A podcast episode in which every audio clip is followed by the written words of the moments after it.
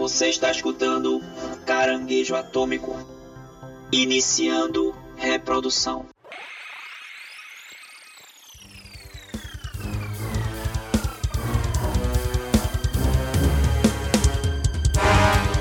E aí, Chuchu? Não, tô brincando. não, tô brincando. Do nada. E aí, chuchus? Aqui que não fala com vocês é Ruda Braga. É, pois é. Uma é a história, homem. Fala, galerinha! Está começando mais um Caranguejo Atômico. E hoje, um episódio muito especial. Hoje falaremos de anime. Sim, anime voltando aqui aos episódios numerados, aos episódios do podcast numerado do Caranguejo Atômico. E hoje falaremos dele, do anime, do mangá. Na verdade, mais do mangá aí que se encerrou, né? Mas o anime faz parte também. Falaremos hoje dele, do Attack Taikon Titan, ou se você é fluente aí no japonês, Shingeki no Kyojin, né? Ohayou gozaimasu! Shingeki no Kyojin ou Attack on Titan, faça como quiser, chame da forma que quiser. E hoje falaremos sobre essa grande obra que se encerrou agora no ano de 2021 pelo mangá, né? E o anime ainda tá rolando aí, mas hoje vamos, vamos conversar um pouco sobre essa obra, a importância e, e tudo mais. Estou aqui hoje com os meus amigos Guilherme Gomes e Tu é o que começa. É o assim. costume, é o costume, é o costume, né? Hoje sem Rudar Braga aqui, hoje eu tô de host, mas tá tudo certo. Semana que vem ele volta aí, relaxa. É, Aqui é Paulo Silva e eu não posso deixar o trocadilho passar, gente. Mikasa Sukasa. É, isso aí é clássica. Nossa. Mais manjado que tudo, mas é isso aí, é isso aí. E aí, galerinha? Fugi do spin-off e tô aqui pra vocês na minha terceira vez nos episódios numerados do Caranguejo Atômico. Danilo Magalhães, Sim. a voz de algumas vinhetas aqui do Caranguejo. Saí do meu puxadinho, entrei aqui no hall da casa principal do Caranguejo Atômico e vai falar do. Será que é spoiler dizer? Titã de ataque? Ih, é, não, não É o tão nome do spoiler aí, anime. É tradução errada aí, né? É, não, não, não, o anime é Ataque dos Titãs, a tradução é, É, Ataque mas- dos Titãs aí. Espiritual. Vamos falar mais sobre isso. O Danilão aí, que saiu, feito ele falou do spin-off, tá participando aqui dos numerados do Caranguejo Atômico pela terceira vez, então ele vai no final do programa pedir uma música aí da vontade dele. Então aguardem que lá pro final ele vai pedir musiquinha dele aqui. Eu sou Guilherme Gomes e eu vou dizer que a Taikon Titan foi um titã até o final. Mas foi até o final mesmo, porque o final a gente vai discutir se foi bom ou foi ruim, viu? Sim, que merda. Mas hoje a gente também tá acompanhado aqui da especialista de animes, de mangás aqui, do nosso querido co-irmão, o Alarcast, o Alar para Todos, que não é a primeira vez dela aqui no Caranguejo Atômico, já é de carteirinha aí, toda vez que a gente precisa de informações sobre anime, a gente recorre a ela, que é a queridíssima Cat Santos. Tudo bom, Cat? Ê, Segunda vez que eu tô aqui, já botei o adesivo na cartela. Porque no terceiro, né, já é a troca pela música, né? Vou enviar pelo TEDx. É. Mas tô muito feliz aqui pra conversar com vocês. Eu amo falar sobre anime. Assim, é bom esses animes grandes pra eu falar, porque se eu gravasse um podcast pra cada anime que eu assisto, toda semana saía um. Ou todo dia, talvez, porque eu assisto muita coisa. Então, Mas olha muito aí, feliz. É um nicho a ser explorado aí, talvez É. Santos aí, quem sabe, Tudo, né? Quem sabe. qualquer nicho eu tô aqui pra falar, desde o do mais absurdo até o mais comum, tamo aqui. Boa, boa. E é isso aí, pessoal. Hoje vamos falar de Attack on Titan, Shigeki no Kyojin, que se encerrou aí no ano de 2021. Mas antes eu queria lembrar pra vocês que você pode escutar o Caranguejo Atômico nas principais plataformas de podcast do Brasil e do mundo, no Spotify, no Deezer, no Google e Apple Podcast, no Castbox, Amazon Music e no nosso site caranguejoatômico.com. Tem também nossas redes sociais, né, Paulinho? Exatamente. O nosso Instagram, arroba Caranguejo Podcast. O nosso Twitter, arroba Caranguejo AT. E também a nossa YouTube, youtube.com barra Caranguejo Atômico. E a nossa Twitch, onde temos lives todos os dias. twitch.tv barra Caranguejo Atômico. Boa!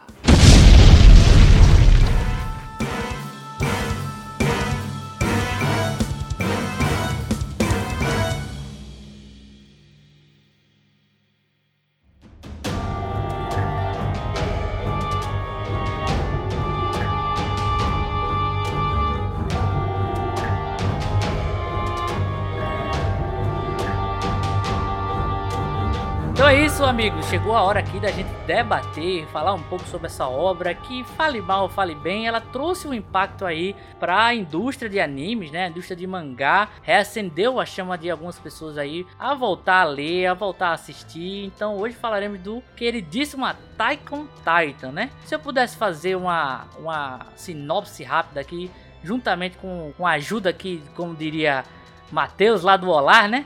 Com a ajuda do, do site mais especializado de todos em tudo, que é o Wikipedia.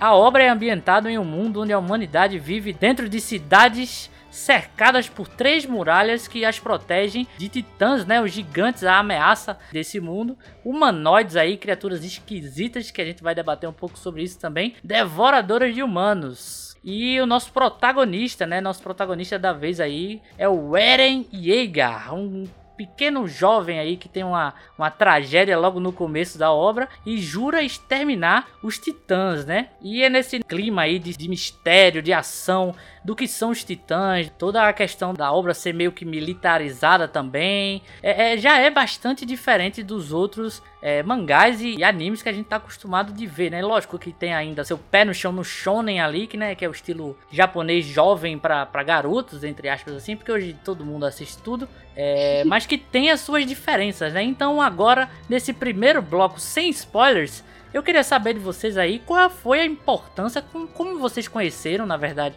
o Attack on Titan, o Shingeki no Kyojin. Qual a, a, importância que vocês acham que essa obra teve aí para a indústria, no olhar de vocês aí? O que, é que vocês acham? É, eu conheci Shingeki no Kyojin, Attack on Titan, logo na época que ele estava começando a sair, né? Lá pelos idos de 2009, 2010. Uh, eu lembro que eu, que eu conheci quando estava saindo os primeiros mangás e uhum. eu era na época eu era bem mais imerso no mundo dos animes e mangás. Então uhum. a, gente, a, gente, frequentava algumas páginas, nossos amigos assistiam e liam e falavam de blogs e, e, e alguns, algumas páginas na época do Facebook e tal.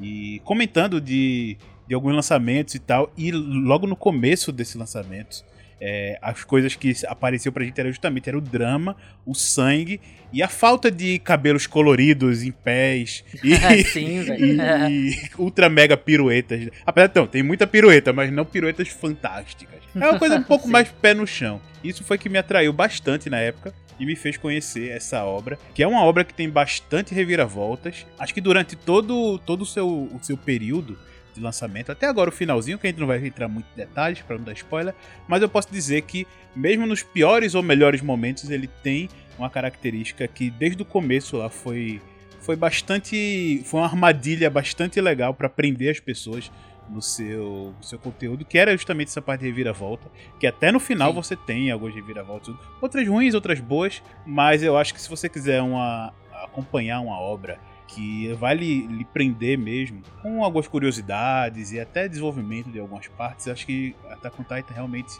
ele é excelente para isso e foi o que me fez me prender a essa obra. E também foi o que me fez, talvez um pouco de desenvolvimento demais, foi o que me fez largar depois de alguns anos. Mas ainda assim, é, foi realmente uma obra muito especial, ímpar.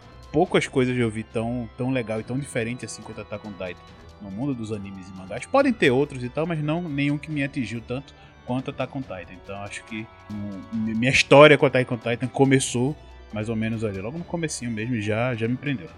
Eu, assim como o Paulinho, conheci Shingeki no Kyojin logo no comecinho.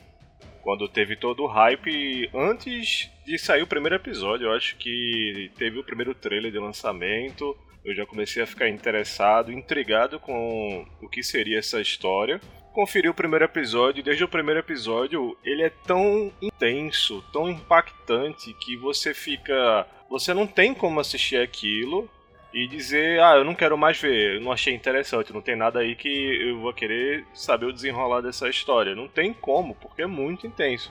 Ou você fica completamente num sentimento de aversão àquela, àqueles elementos, àquela história, ou você fica completamente conectado com aquilo e precisa acompanhar.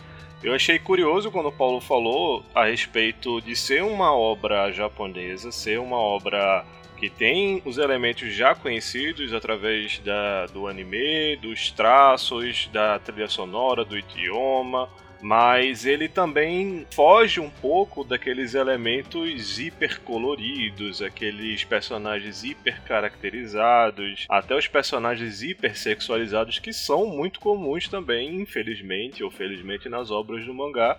E Sim, isso verdade. me fez pensar que, por exemplo, tem uma obra muito recente que é muito parecido nesse sentido. Ele é bem pé no chão, ele fica, ele sai um pouco desses elementos padrões. Que é Vinland Saga. Só que diferente Uhum. de Shingeki no Kyojin, ele não tem a mesma intensidade é, e não tem ah, os titãs. Eu acho que é, se Shingeki no Kyojin também não tivesse o mesmo nível de intensidade e os titãs, eu acho que seria uma obra que também ia passar desapercebida pela mídia, como o Vinland Saga também vem passando. Eu acho muito interessante porque o, a minha experiência com Shigeki foi bem diferente de vocês. Eu conheci Shigeki no Kyojin na época que tava lançando a primeira temporada do mangá. Porque já quando lançou a primeira temporada foi um hype. Se você era otaku na época, você não tinha como não conhecer a obra. Sim. E Do mangá ou mundo- do, do anime? do anime. Ah, sim, do anime. E aí todo mundo falava do anime, todo mundo falava do anime. E aí eu tive uma experiência negativa porque na época que eu vi assim, o anime eu não achei legal o traço, achei meio estranho. E aí eu penso muito que talvez é, não fosse tão interessante pra mim, talvez, porque talvez a qualidade do vídeo não tivesse tão interessante. E aí pra mim ficou meio feio. Porque hoje em dia eu acho uma qualidade muito boa da animação. Então Sim, eu acredito que sim. tenha sido isso. E aí eu fiquei muito relutante de assistir a obra, de querer consumir qualquer coisa. Eu falava, não, nunca vou assistir isso daí, não. Ataque Titan deve ser horrível isso daí, eu nunca vou assistir. e aí, no início do ano, eu tenho um amigo meu que ama assistir anime que tá em hype. Tudo que tá Sim, em hype ele assiste. Eu sou o completo oposto. Eu assisto os animes bem desconhecidos, que ninguém nunca ouviu falar. Por- assim, eu digo que eu assisti Shigeki no Kyojin por causa do YouTube. Porque ele me recomendou a abertura, e aí meu colega vai ver, não sei o que. Nossa, as aberturas são excelentes, velho. Bicho, e aí justamente foi a do Sasageyo. Sim. Segunda temporada. É. Cara, eu assisti, eu depois que eu terminei, eu fiquei tipo, que anime é esse, cara? Aí eu fiquei, eu acho que eu assisti umas 10 vezes no mesmo dia, e eu fiquei tipo, caraca, isso é muito bom. Eu falei, não é possível que um anime com abertura tão boa seja ruim. E aí eu fiquei martelando durante uma semana se eu ia assistir ou não a obra. Isso foi no início do ano, por incrível que pareça. E aí eu falei, caramba, tô em casa, tô sem fazer nada, eu não vou perder nada. Bom, eu assisti a primeira temporada num dia e depois disso foi ladeira abaixo, como se assisti tudo de uma vez só. E fiquei acompanhando o lançamento da quarta temporada. Foi a minha experiência e, tipo, é sensacional o anime, sabe? O mangá, a obra como um todo. Eu acho que eu vou ser um pouco repetitiva, talvez, no que os meninos falaram. Mas eu queria apontar algumas coisas que eu acho muito interessantes, que eu considero pontos fortes. O primeiro é em relação à construção do Eren, que nos shonen clássicos, a gente tem um protagonista que ele sofre. Ele normalmente ele já tá com a vida lascada, aconteceu alguma coisa muito ruim e a gente já vê ele nessa fase negativa. O que não acontece no Shigeki, a gente vê a fase boa do Eren, a gente vê que ele tinha sonhos, é, que ele era uma pessoa muito alegre, que ele gostava da família dele, que ele tinha amigos, sabe?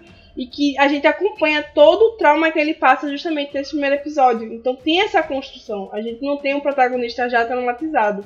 A gente se traumatiza junto com o protagonista. E eu acho isso uma construção muito legal. Porque eu acho que tem mais impacto se você sentiu o que o protagonista sentiu naquele momento, do que você só ter uma informação meio que jogada, que é o que normalmente acontece nesses shonens mais clássicos. O segundo ponto que eu vou falar que eu acho muito legal é que, como os meninos falaram, a sexualização das mulheres no anime é tipo, muito, muito grande. E aí, eu como mulher, eu não posso generalizar, óbvio, mas eu não me incomodo. Só em alguns animes específicos que eu acho que, tipo, é muito exagerado e Que passa da conta, né? É, e aí me incomoda, entendeu? Então, assim, se me incomoda uma sexualização no anime é porque, tipo, é muito absurdo. Eu sempre penso assim. e aí, eu acho muito legal porque um dos animes que não tem isso, que eu sempre falo que é um exemplo, é o Fullmetal Alchemist, o Brotherhood. Aham. E o mangá também, que tem mulheres fortes, não tem essa sexualização. É, elas estão batendo com o homem e tal em relação à capacidade física e luta. E é justamente o que Shigeki hoje traz, entendeu? Tem algumas problemáticas ainda que a gente vai abordar depois, mas assim, no geral, as mulheres elas são bem independentes. Inclusive, algumas lutam melhores que os homens, e assim, eu acho uma construção muito legal de personagem, sabe? Porque Aham. pra quem tá começando já ter tipo, uma ideia do que é um anime de qualidade e o que são personagens femininos de qualidade, sabe? Eu penso assim, ele tem esses pontos positivos que eu acredito que servem como espelho, sabe, para quando, principalmente para quem for é, desenvolver anime, quem for desenvolver um mangá é, ou anime original, se basear nessas coisas, sabe, que eu acho que são muito importantes para a construção de um anime. Porque muitas vezes a gente vê algo que é muito repetitivo, sabe? Tipo, algo que a gente já viu, por exemplo, o Izekai, eu não aguento mais assistir Izekai, que é a mesma coisa, o mesmo protagonista com um cabelo diferente. E aí tem a menina que ajuda ele, que não é, era pra estar tá lá, tá coincidentemente. Então, por favor, cara, tipo, vê esses animes assim, pega essa base legal e pensa uma coisa diferente, sabe? É isso que eu penso que Shigeki no hoje abriu essa porta. Até, até Monster Hunter aí fez um Isekai também, que a gente adorou aqui no, no live action, né? Até Hollywood tá se contaminando com isso. É, não, é? não aguento mais, cara, meu Jesus. Tem uns que são bons, mas a maioria ultimamente é horrível. Isso aqui é uma porcaria! Então, eu conheci o, o Attack on Titan, o Shingeki no Kyojin, né? Na época eu só falava Attack on Titan. Hoje é que eu tô com esse negócio de falar em japonês. Mas eu conheci na época que eu tava fazendo minha primeira faculdade, lá em 2013. Eu conheci a partir da primeira temporada do anime. Tipo, eu tava numa época que eu tava de saco cheio de qualquer anime, qualquer obra japonesa tirando videogame que chegasse até mim, assim. Eu realmente não tava assistindo nada e não tava lendo nada. E eu sempre gostei muito de assistir anime, principalmente ali na parte da pré-adolescência, adolescência e começo da vida adulta. E, e, de ler mangá um pouco mais perto da adolescência ali, né? É, e eu acho que o último mangá que eu tinha lido tinha sido Naruto. Naruto eu acho que não tinha nem acabado ainda. E eu tava lendo e deu uma pausa assim porque já tava saturado. E o Attack on Titan, velho, é, uns amigos meus da faculdade falaram: olha, velho, é, vê isso aqui, isso aqui é muito bom, é, realmente é muito legal. Tem uma arte que é bem própria e é muito bem animado, você vai gostar, velho. Tipo, velho, não sei o que, mas não sei anime, eu não tô com tanto saco hoje pra ir. Cara, assista, assista. É tipo Game of Thrones. Eu lembro até hoje que o meu amigo falou: é tipo Game of Thrones. Eu disse: uou. Wow. Game of Thrones na época tava bombando, é a melhor série da, em atividade na, na TV na época, né? Aí eu disse, beleza, só por essa informação eu vou dar o voto de confiança, né? E cara, quando eu comecei a assistir, já tava, eu acho que. Porque as temporadas saíram divididas, né? Primeira parte, segunda parte. E tinha saído a primeira parte da primeira temporada inteira. Então eu maratonei e eu simplesmente fiquei alucinado com esse anime, com essa obra, cara. É, a Cat fala que achou feio e tudo. Eu, eu acho que eu já tava tão acostumado justamente com o menininho com cabelinho pra cima, de cor diferente, olhão e tal, que quando eu vi aquelas criaturas, aqueles titãs totalmente deformados, sabe, com, com, com características assim que nenhum, nenhuma outra obra tinha, eu disse, cara, isso aqui é, é legal porque é diferente, sabe? as expressões dos personagens, é, é, a movimentação, a primeira temporada é extremamente bem animada, o traço, as cores que eles usam. É, eu me apaixonei, cara, me apaixonei. E me apaixonei muito por essa linguagem que o, o, a obra, o Attack on Titan, tem, que é de uma característica que é do próprio Game of Thrones também, que ninguém está salvo. É um anime com muita ação, é um anime que tem seus clichês de anime, de mangá também e tudo, mas que é você tem aquela sensação o tempo todo que a qualquer momento tem uma reviravolta ou então um personagem importante vai morrer e, e isso acontece desde o primeiro cap, do primeiro capítulo até feito o Paulinho falou no finalzinho tem reviravolta. Então ali eu tinha certeza que eu estava assistindo algo diferente e especial, cara tipo, eu acompanhei, né, o, a primeira temporada inteira, a primeira parte, a segunda parte também. E aí teve aí, se eu não me engano, um hiato de uns dois ou, ou três anos por uma segunda temporada. Que quando eu terminei a segunda temporada, eu comecei a, a ler o, o, mangá, né? Eu, eu voltei, é, voltou essa chama de, pô, velho, beleza, que tem as obras que são mais do mesmo, mas existem muitas obras aí que eu não conheço, tanto que, tipo, o, o mangá é de 2009 e o anime é de 2013, então, pô, tem, tem coisas boas aí que saíram e a gente não sabe. E aí eu comecei a pesquisar e ler outros tipos de mangá, né? Coincidentemente também, é, outra obra que me fez reacender essa vontade de ler coisa japonesa foi o próprio One Punch Man, que saiu mais ou menos ali na mesma época, né? Também é extremamente bem animado, com uma história divertida, legal, com bastante ação e me apaixonei, cara. Então, essas duas obras, assim, o Attack on Titan e o One Punch Man, reacenderam essa chama em mim de querer é, voltar a consumir e ler obras japonesas, velho. Mas o Attack on Titan foi interessante justamente porque ele é essa coisa diferente, muito mistério, muita, muita violência também que, que é bem gráfica. E, e, o Attack on Titan tem um jeito muito gráfico de contar a história dele, né? O próprio, o próprio Isayama, que é o autor, ele foi rejeitado por diversas revistas é, tradicionais no Japão de publicação de mangá, por, por, ele, entre aspas, não saber desenhar, né? E se você for ver o mangá, você vê que o traço dele é, é completamente distoante de qualquer outro mangá que você vai ler. Então, até nisso é diferente, né? Até ele achar uma, uma revista que aceitou ele, levou um tempinho, ele até pensou em desistir e tal. Mas ainda bem que não desistiu. Tem um traço muito próprio que para mim vale muito, né? Essa diferenciação das outras obras. E Shingeki para mim, com certeza, é um dos animes, é uma das obras mais importantes da década passada, com certeza, cara, com certeza. Mas aí eu vou perguntar para vocês também, a gente falou de como vocês conheceram e tudo. Eu queria falar ainda sem spoilers, é o que é que vocês acharam assim? O que é que vocês um elemento assim, sem muito spoiler que vocês gostaram? O que é que vocês acham da obra do Shingeki assim, de suas características, sem spoilers ainda, se é que é possível.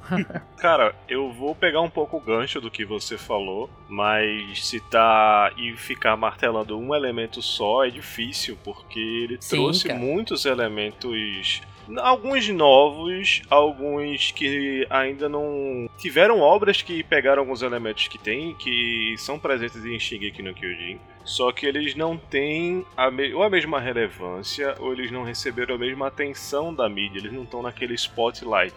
Eles Sim. ficam muito mais em obras de nicho. Já o Shingeki no Kyojin é uma obra que virou mainstream com esses elementos, o que é muito interessante de olhar como esses elementos eles foram abordados. Mas eu vou pegar um pouco esse gancho que você trouxe, porque me lembrou um pouco do que eu falei no episódio do spin-off que a gente fez aqui no Caranguejo sobre a animação do Dota, Dragon's Blood, Sim. Que a gente comentou um pouquinho sobre esse desafio daquela obra a respeito dos lançamentos.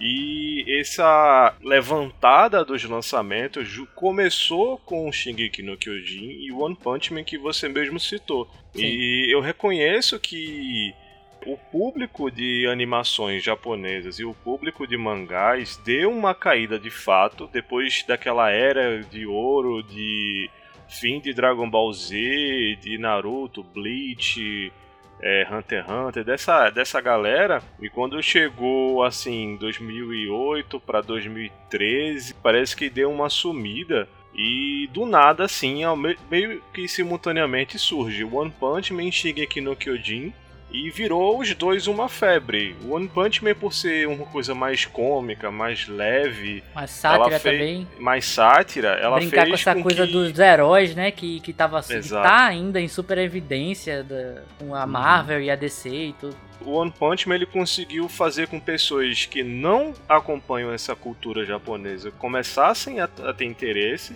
E o Shingeki no Kyojin junto com o One Punch Man fez com que a galera voltasse a consumir esse conteúdo e depois desses grandes lançamentos a gente foi acompanhando esses últimos 5 para 8 anos uma gama enorme de grandes lançamentos de animações. Eu acho que isso faz com que não só a, a, essa questão dele existir, dele ser lançado nessa época, dessa fama, dessa febre de fazer a galera assistir, mas também pela qualidade da animação. A qualidade da animação é, é absurda, fantástica, cara. a abertura é fantástica, a, a, a, música e a forma como eles montaram a abertura é fantástica. E isso, isso meio que levantou um pouco o que seria o padrão de qualidade de uma boa animação, além de que com esses dois lançamentos também eles fomentaram esse novo padrão onde uma animação ela é lançada em breves temporadas e não mais aquela Sim, coisa cara, de ser 300 episódios um atrás do outro semanalmente que faz que consome a vida do, dos produtores e todo mundo responsável de trazer esse conteúdo para o público. Eu acho que é muito interessante pontuar isso. Mas falando de elementos da obra que eu fui acompanhando e fui observando, como eu já falei na apresentação, a animação ela traz muito essa questão da intensidade. E essa intensidade ela é muito mostrada através da violência. Só que a violência não é aquela violência de uma luta, de uma briga, de, de um soco na cara, de um shonenzão do cara falar e você levar um poder que ele precisa treinar para ter aquele mesmo poder ou melhor Não, é uma violência que o protagonista fica à, à beira da morte, literalmente, repetidas vezes, e não tem nada, nada que ele possa fazer a não ser fugir. Enquanto tudo ao redor dele é destruído, morto e assassinado. E isso desde o primeiro episódio. Então, uma violência que é a gente morrendo para lá e para cá na frente dele e a gente vê através dos olhos do protagonista e dos personagens ao redor dele as consequências dessa violência no ser humano. E isso é um dos elementos que são principais na série. E conforme a série vai crescendo, a gente vai conhecendo mais como é que é, como é que é montada essa humanidade, a gente vê muito do que, que é o sadismo, ou como é que você colocar uma sociedade em cima de situações extremas de convívio, você força com que essa, essa sociedade toque e manifeste cada vez mais características do ser humano que você pode falar ah, é da natureza humana, mas eu diria assim, não é uma natureza que sai é, naturalmente. A gente não manifesta ela só porque é. É uma natureza que esse contexto ele provoca essa natureza. E a gente vê muito claramente como essa natureza vai se manifestando ao longo da série. O desespero é o que leva as pessoas a fazerem escolhas dentro dessa série, então às vezes as escolhas são frustrantes. As escolhas que os personagens fazem, a gente fica tipo, por que ele fez essa escolha?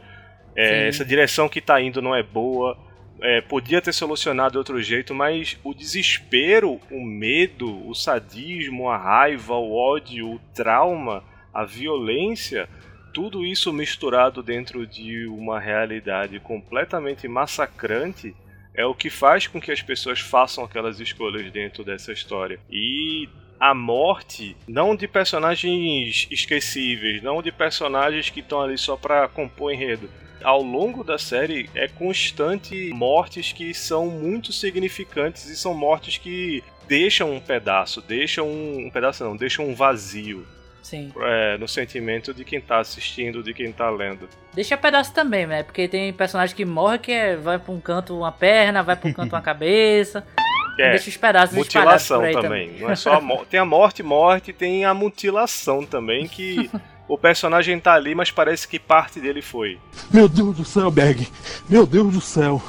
Eu acho que o último elemento que eu, eu observei muito e é um elemento que vai desde o primeiro episódio até o encerramento, esse, esse capítulo final que a gente vem com o trabalho de, de trazer para vocês sobre, que é o fechamento dessa obra, que é o elemento de que Shingeki no Kyojin é uma obra que ele segue um caminho e esse caminho é um caminho sem volta. Sim. Então, muitas vezes, quando uma situação é complicada, se apresenta na obra, é, a gente começa a ver as possibilidades, a gente começa a pensar nas soluções, os personagens começam a fazer planos, começam a agir em cima desses planos. Só que chega uma hora que a história ela segue uma direção. E no momento que ela segue essa direção, todas as outras possibilidades deixam de existir.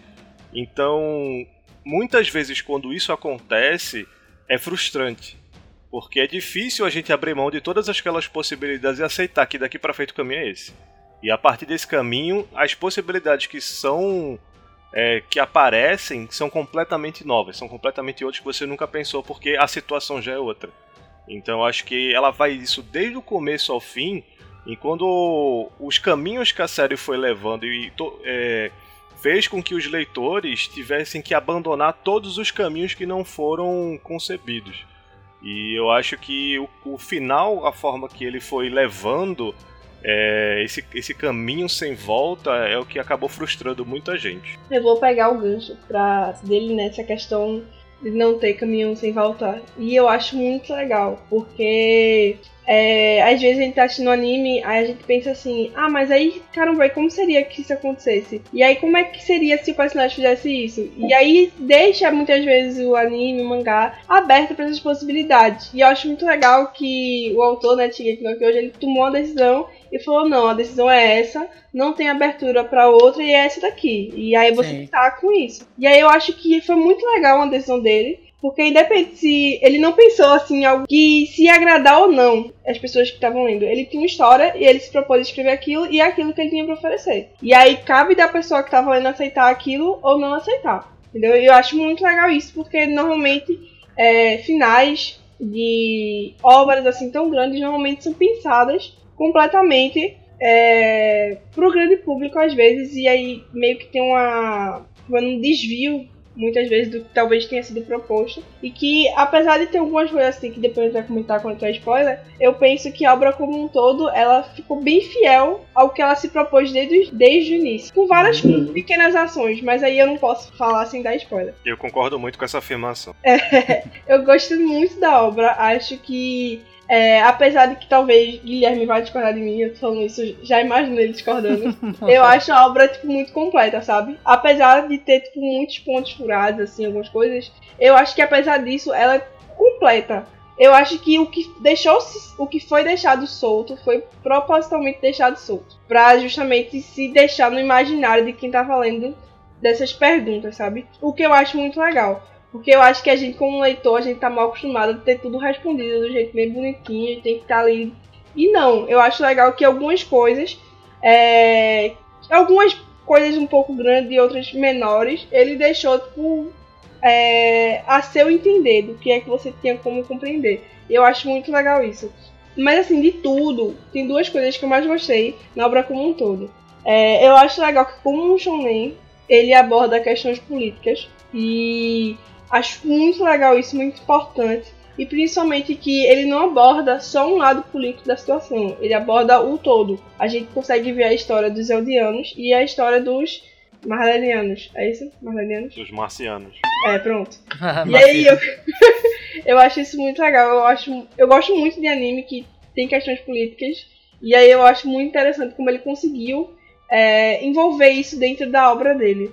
E a outra é a construção de personagens. Eu normalmente é, gosto muito do protagonista, sabe? E eu acho incrível porque eu odeio o Eren, eu odeio a Misaka, eu odeio o Armin. E aí eu gosto de todo mundo, menos dele. E aí eu acho muito legal. Mas, apesar de eu não gostar dos protagonistas, né? Eu gosto muito da construção desses personagens e dos personagens que são coadjuvantes. Que a maioria deles, apesar de não serem os principais, a gente consegue é, se ligar com eles, entender as motivações, conhecer o passado deles. Eu acho muito legal quando a gente conhece a história da Sasha, a história do Cone, é, a própria história do Levi e tal. Eu acho muito legal isso. E que muitas vezes esses personagens que são coadjuvantes. É, não tem esse espaço, sabe? Pra uhum. contar essa história, mas ele deu é, a esses coadjuvantes vozes também. Eles deixaram de ser coadjuvantes e se tornaram protagonistas nos momentos que eles precisaram ser, sabe? E eu acho muito legal isso. É, outra coisa também que é muito massa no, na obra, é, como até Guilherme falou, né, que o pessoal disse que era comparação aí com Game of Thrones, não só pela muralha, mas... É, Sim, e até esse detalhe também, né? É, eu, eu acho também a questão da progressão da história muito bem feita, porque é diferente de muitos outros animes que basicamente você tem um ponto, um certo vilão e, ou vilões no caminho que você vai encarando esses vilões. No caso do Shingeki no Kyojin, muitas vezes são situações. Claro que durante o, o, que eles vão conhecendo mais o mundo, vão aparecendo ali outras, outras criaturas ali para serem encaradas, mas é meio que a criatura em si, lógico que ela tem uma dificuldade a mais para aquela para certas situações, mas é mais a progressão, tanto da, do objetivo deles, né, de alcançar, eles vão meio que o, o, a história avança por missões, eles fazem uma missão, Sim. descobrem uma coisa nova, tem que recuar, se planejar novamente para saber o que vão fazer com aquela nova informação e como vão progredir mais. E também envolvendo isso tudo, também tem os mistérios que ajudam também a aprender você na trama, porque cada finalzinho ali, digamos assim, de, de arco, né, você tem um, um gancho enorme Sabe? Ah, descobriu que tem uma, uma, certa coisa aqui, uma certa coisa ali, eles descobriram que fulano é uma coisa e outra é outra coisa, e aí você vai ficando preso naquilo para saber o que aquela descoberta vai influenciar na relação daqueles personagens, vai influenciar na trama, vai influenciar no plano, na, no, no objetivo de avanço dessa, dessa civilização né, da ilha. Então tem uma. Essa parte prende bastante. E é uma das coisas que me, me fizeram me manter aí no, no anime por tanto tempo. Boa. Principal a se falar assim é que é uma obra que ela não mede os riscos, né? Eu acho que um- uma coisa que a gente já pode diferenciar aí, que até a Cat falou, é essa questão do protagonismo, né? Apesar do Eren ser o protagonista declarado, ter mais cenas, ter mais desenvolvimento, ele é o protagonista dessa história. É, eu acho que o, o segundo protagonista do, do, do anime, da obra, é a tropa de exploração, né? É, todos os seus personagens. Tipo, o tempo todo se levanta essa bola do- da tropa, da tropa, da tropa de exploração. E, e tem as outras forças militares da, dos humanos ali nessa primeira etapa do, do- da obra. Mas que a tropa de exploração é meio que o principal ali, porque é onde o protagonista tá e onde os personagens que têm contato e fazem a trama acontecer estão, né? Mas uma das coisas que mais me agrada em Shingeki é que ele é fundamentalmente uma, um anime e uma obra de guerra, né? Uma história de guerra. Então é muito legal como você vê que qualquer situação ali é vida ou morte, velho. As batalhas não é porque eu quero me tornar mais forte, ou então fulano tem que vir aqui, eu tenho que derrotar ele, porque senão tal personagem é sequestrado. Tem também isso e nada contra os animes que focam nisso. Mas em Attack on Titan, o sentimento que você tem é que você tá com o coração palpitando e, e tudo que pode acontecer ali é fim de jogo, sabe? Se eles perderem aquela batalha, pode ser o fim e a morte de personagens, assim como acontece. Vários personagens é, é, NPCs, né, digamos assim, morrem e é chocante. Você vê o gore lá na, na página do mangá ou na tela, mas muitos personagens importantes pra trama morrem também e mortes assim em questão de segundos que ele não deixa nem você respirar e a trama continua. Coisa que é uma das comparações com Game of Thrones é isso também, de tipo, quando puder matar um personagem para acontecer alguma coisa, o autor vai matar e as consequências a gente vai ter que lidar até o final do mangá porque é muito é muito bem construído como ele trabalha essa questão da, das consequências imediatas, né? A gente tem que fazer isso porque senão vai acontecer isso e a gente vai perder ou então a gente vai ganhar. Isso é bem legal. Toda essa parte do mistério também, de onde vêm os titãs e a relação do, do Eren com o pai dele é uma coisa que prende bastante, principalmente na, nas primeiras temporadas, né? Quem é o pai do Eren e toda a relação de, de onde veio os titãs, quem são essas criaturas.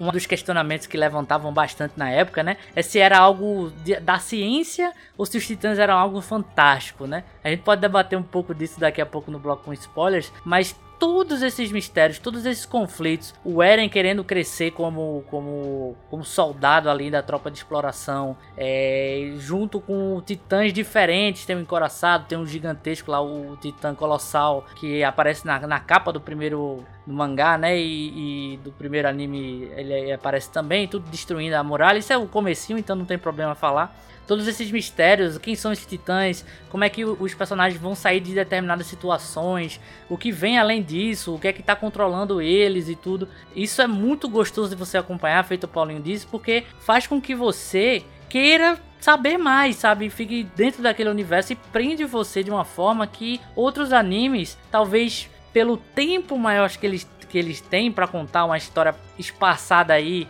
em, sei lá, é, 700 capítulos, é, é, mil capítulos, feito o próprio One Piece também, que apesar das suas qualidades é, pode assustar as pessoas com uma quantidade de história gigantesca. O Attack on Titan ele é frenético quase que o tempo todo, lógico que tem alguns momentos lá que ele tá te contando as coisas e aí a história meio que dá uma esfriada, mas ele é um anime curto. É feito Danilo falou também, um anime de temporada e isso é excelente, velho. Eu acho que quando o japonês aprendeu a fazer anime feito série americana, que é por temporada, para um pouquinho, faz a melhor produção possível e lança depois, eles começaram a acertar mais do que errar, do que fazer aqueles animes que a gente cresceu assistindo, cresceu amando, mas que tem episódios ali que são difíceis de engolir, sabe, velho? Que a produção é, é bem arrastada, assim. E só o fato do Attack on Titan ser menor mesmo, ele acabou foi finalizado com 139 capítulos. Então, assim, do do mangá, né? Então é uma obra curta, é uma obra com vários anos aí, mas comparado com outras obras é uma, é uma história curta, né? E que, que mesmo assim te prende, te deixa frenético o tempo todo e daí a qualidade e o que faz as pessoas gostarem e se impressionarem até hoje com Attack on Titan, né? Não, e tanto que os animes antigos, né? Que era, acho que assim, os grandes sucessos antes do Attack on Titan eram Naruto e Bleach, né? É. Naruto, Bleach. É, One Piece tá aí até hoje, One então não, não conta. é, Mas da, da, da época ali, digamos assim, um que era Naruto Metal e Bleach. também, né? que, que a diferença deles, por exemplo, era, era que eles tinham que ter todo, toda semana, né? Tinha que ter episódio, a ponto de eles chegarem tão perto do mangá e não poder ultrapassar. Então você tem nesse anime várias e várias temporadas de fillers. Né, temporadas Sim. que eram inventadas só do anime justamente para dar um tempo pro mangá avançar para eles continuarem a história. Então realmente deixava esses animes extremamente gigantes, muitas vezes sem necessidade. Algumas coisas até apresentando, né, algumas coisas legais, que eu sempre vou citar. A saga das Zanpakutou lá de, de Bleach, que era, foi um dos fillers melhores, eu adorei, adorei aquele filler. Mas ainda assim, alongar uma história que não precisava ser alongada, simplesmente se eles tivessem abordado esse sistema de temporadas. Né? Aham. Mas aí também é uma coisa do mercado japonês que com, com a globalização eles foram adaptando também, né? Até pelo modo de produção, que, que hoje é diferente um pouco.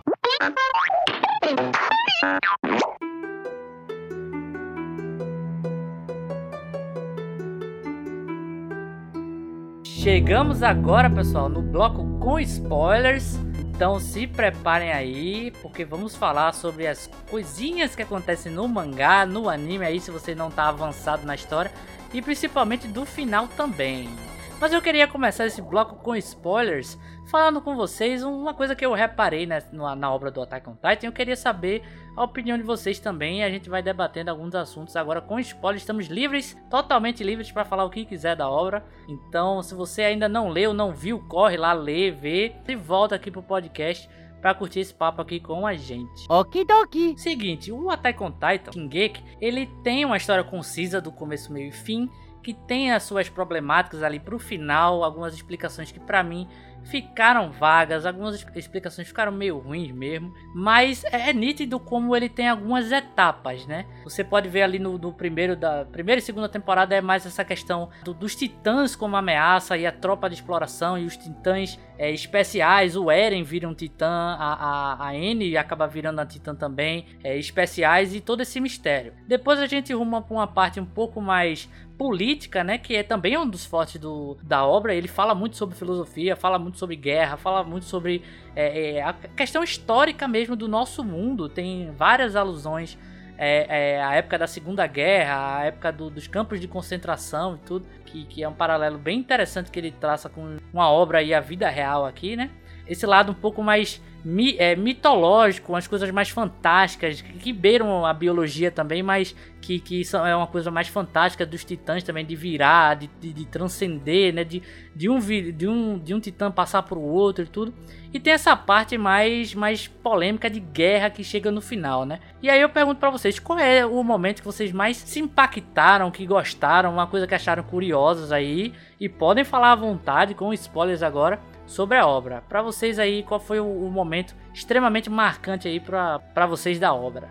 É, acho que pra mim o momento mais marcante, que acho que foi a maior surpresa e o mind blowing, que tem outros vários bem legais durante toda a obra, mas esse acho que Sim. não dá pra comparar, que é quando a gente descobre que as muralhas são feitas de titãs. Que existem Sim, titãs cara. dentro da Essa, muralha. parte, essa parte Essa é parte que aí você começa a entender que a parte que até então você achava que todo mundo ali era vítima, ninguém tava sabendo de nada, somos ó, estamos correndo aqui dos titãs. E ali que você consegue realmente entrar fundo em todas as conspirações, né, do continente com a Sim. ilha, de você conhecer, começa a conhecer um pouco ali da história, né, do surgimento Que das nessa muralhas. parte aí nem, tem, nem chega perto a gente, a gente saber que Parades é uma ilha, né? Que Exato. eles estão numa Mas ilha. é, é o começo, né? É o começo ali. É o comecinho de você parar pra pensar, pô, tem alguma coisa errada aí. Exato. E o fato é isso, que você até ali você acha, beleza, você tem os titãs inimigos e o Eren como protagonista, né, ele é o escolhido pra ser ter o poder forte também, mas do bem. Né? Sim, Botando esse ponto verdade. ali. Mas aí quando você descobre isso, que os titãs são. As muralhas são feitas de titãs, você explode tudo. É, é parar o carro e peraí, pra onde é que eu tô indo? O que, que tá acontecendo? Cadê meu chão? Sim. Cadê meu teto? Cadê meu chão? Cadê o chão? Eu não sei mais. Calma, cara! Calma! Calma, cara! Porque realmente foi uma surpresa que acho que comparado com todas as surpresas e partes impactantes que acontecem em todo, toda a série, acho que não teve nenhuma igual a essa. Porque, é, principalmente no anime, né? Que é, no anime foi final da temporada. É essa cena é final, Final da primeira. Isso, é. final da primeira. Final da primeira. Então, sabe, é aquele gancho de você querer sair nadando a, a remo pro Japão pra mandar os caras até continuar logo. Sim. Porque realmente é muito legal mesmo. Eu vou começar a fazer uso da, da sessão de spoilers. Meta bronca aí. assim, Pra eu meter bronca aqui, eu sempre gosto quando uma obra atual brinca com os contos antigos da filosofia, porque ajuda um pouco a, a sociedade atual a entender qual eram os símbolos, as significações que ficaram nesses, nessas passagens filosóficas antigas. E eu acho que a. Shingeki no Kyojin ele brinca bastante com aquela questão da caverna de Platão, só que Sim, bastante. Bastante. só que ele faz a caverna de Platão invertida. O inimigo não, é- não são sombras, eles estão ali na nossa cara. E os inimigos, eles não ficam do lado de fora da caverna, eles entram na porra da caverna e comem a tua mãe. Não é do jeito que você está pensando. No sentido Não é literal, do não, jeito que você está bíblico. pensando, é no jeito literal, na sua frente. Ele quebra de novo essa questão da, da caverna é, de Platão, inverte ela de novo, porque quando você sai da caverna, na verdade, era melhor você ter ficado lá dentro, de verdade, porque. será? Será? Porque a galera tem medo é de você. Você é o monstro da caverna e você devia ficar lá dentro. Quando ele vai fazendo essas reviravoltas, é muito interessante. Paulo estava falando dessa questão do, do elemento do Titã, que é um elemento fantástico. Ele ele ser um poder que dá uma esperança, mas era um poder que era o nosso inimigo. É, eu fico meio que no começo da obra era, era apesar desses elementos que ele trouxe novos, um elemento não sexualizado, um, um- um elemento não não muito colorido, um elemento mais pé no chão e o contexto, a ambientação histórica também é bem diferente. Pois é, porque é- é- é- me parece que eles são tipo feudal, só que com tecnologia, sabe? É- Uhum. É, é É bem um interessante steampunk assim. do passado, um negócio assim. É. É, bem, é bem curioso. E eu acho que é, até essa, essa reviravolta do Eren se descobrir um titã, ou tendo um, possuindo um poder do titã, é, a história é um pouco preto no branco. Sim, É, é aquele negócio, de tá todo mundo junto contra os titãs. de matar bicho, Ah, é. É, e os titãs são aquela coisa irracional e começa a vir uma teoria que vem do sacrifício do- da tropa de exploração que descobre que, na verdade, os titãs eles não têm cadeia alimentar, eles não precisam de comida, não precisam de nada, eles estão ali única e exclusivamente para matar o humano. Sim. Isso já é um, um puta, uma puta descoberta. E de que uma galera do nosso lado pode usar isso a nosso favor, então tipo, começa tudo a ficar cinza dali, ficar cinza, ficar cinza. Nem todo mundo na, na dentro das muralhas é, é a favor da humanidade, aí vem a questão da desigualdade, que é um assunto muito atual, muito interessante a forma como é abordado. E Paulinho trouxe essa, essa, o momento que tudo explodiu na cabeça da, da muralha, ter titãs por dentro. O momento que eu vou escolher é outro, mas assim, uma coisa que daqueles, daqueles pontos que eu, que eu tinha falado antes, da questão da qualidade da animação, da violência, da morte, do enredo pra frente, em questão do sadismo, cara, me pegou muito naquela cena que um dos líderes políticos lá é, fazem uma reviravolta, descobre que tem uma galera fazendo uma merda, uma corrupção lá, e os vilões, meio que os vilões daquela parte da história vão ser finalmente Punidos, né? é, penalizados. Aí É. o cara pega o, o maluco lá pra fazer, pra torturar o cara, e a tortura do cara foi tipo, caralho, velho. Sim, Tipo, verdade. O cara ficar Inclusive, preso numa cadeira, pelado, com a bunda pra cima, coloca um tubo no cu do cara, um tubo na boca dele e fala: agora você vai falar. Se você falar ou se você não falar, você vai continuar sendo torturado desse jeitinho aqui. Eu falei, caralho. Tipo, pensando na É parte humana, pesado, o sadismo, mano, chega naquele nível, velho. É. O sadismo, mano, ele Ele é chega foda. naquele. Aquilo, aquilo, aquilo foi foda, aquilo foi. E inclusive é Aquilo- uma aquilo parte que eu foda. nem sei se foi adaptada. Eu acredito que não foi adaptada pro anime, essa parte da tortura e tudo. E é uma, é uma coisa interessante porque esse arco político aí das reviravoltas, né? Da verdadeira família real do, do- Uhum. dos Eldianos e tudo. É um arco que quase não aparece os titãs. Então, se tiver, são pouquíssimos assim, só pra contextualizar alguma, alguma localidade ou coisa do tipo. Mas o vilão ali é o próprio homem. Então, É. é interessante como o Attack on Titan ainda é muito sobre a humanidade, assim, né? Apesar de ter os gigantes e tudo mais, devoradores de pessoas. é um, é um arco bem interessante que, tipo, é o próprio homem contra o homem, sabe? E depois, quando a gente descobre que. Dentro o... das muralhas. É, dentro das muralhas. E depois que a gente descobre que tem um inimigo por fora, você vê o quanto é, é, é, aquela briga ali não importava tanto, né? Importa naquele momento ali pra história, mas você vê realmente que a humanidade é a humanidade sendo ela mesma ali, né? Com seus defeitos É, e quando ela suas... sai daquela questão do, da desigualdade e entra pra questão do preconceito, do, do, do racismo entre Marley e Eldia, a gente vê que qualquer tipo de conflito dentro das muralhas na Ilha Parades é, é bizarro. Sim, Fica meio que irrisório. É, não- é, uma, é uma agressão, aquela desigualdade, ela é uma agressão que, que a gente foi acompanhando, que matou muita gente, que destruiu a vida de muita gente, deixou muita gente muito na merda, que divide até a, a própria tropa militar da galera que quer É. tá- entrar pra polícia, porque vai ter um bem bom de ficar ali servindo vinho para os nobres, pra galera que tá na, na, na parte mais central da, da ilha. Mas quando aquela. Quando essa agressão é aquela agressão que te nega a humanidade, que é a questão lá racial entre Eldia e Marley, o nível. Isso gera meio que te esquece. A gente esquece que existiu qualquer tipo de conflito humano entre a galera de Paraty. A gente só olha pra Marley e Eldia e a treta com os titãs. sim. Só olha pra Marley e eu. Marley. Shingeki no Kyojin, ele tem vários aspectos, aspectos, né, como a gente comentou, mistério, ação, mas pra mim, pessoalmente, eu acho que a obra como um todo é uma grande obra política, né? Eu acho que Sim, tudo também. é só, tipo, todas as questões são tipo políticas.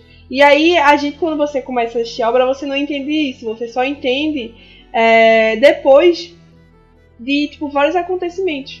Mas pra mim uma coisa que, por exemplo, uma coisa bem marcante que pra mim descreve bem essa questão, que é desde o início, é quando cai a quebra da muralha, todo mundo tem que ir pra segunda muralha e a galera fala, não tem alimento pra todo mundo, a gente vai ter que resolver uma coisa. Praticamente todo mundo que tava na outra muralha embora pra morrer, entendeu?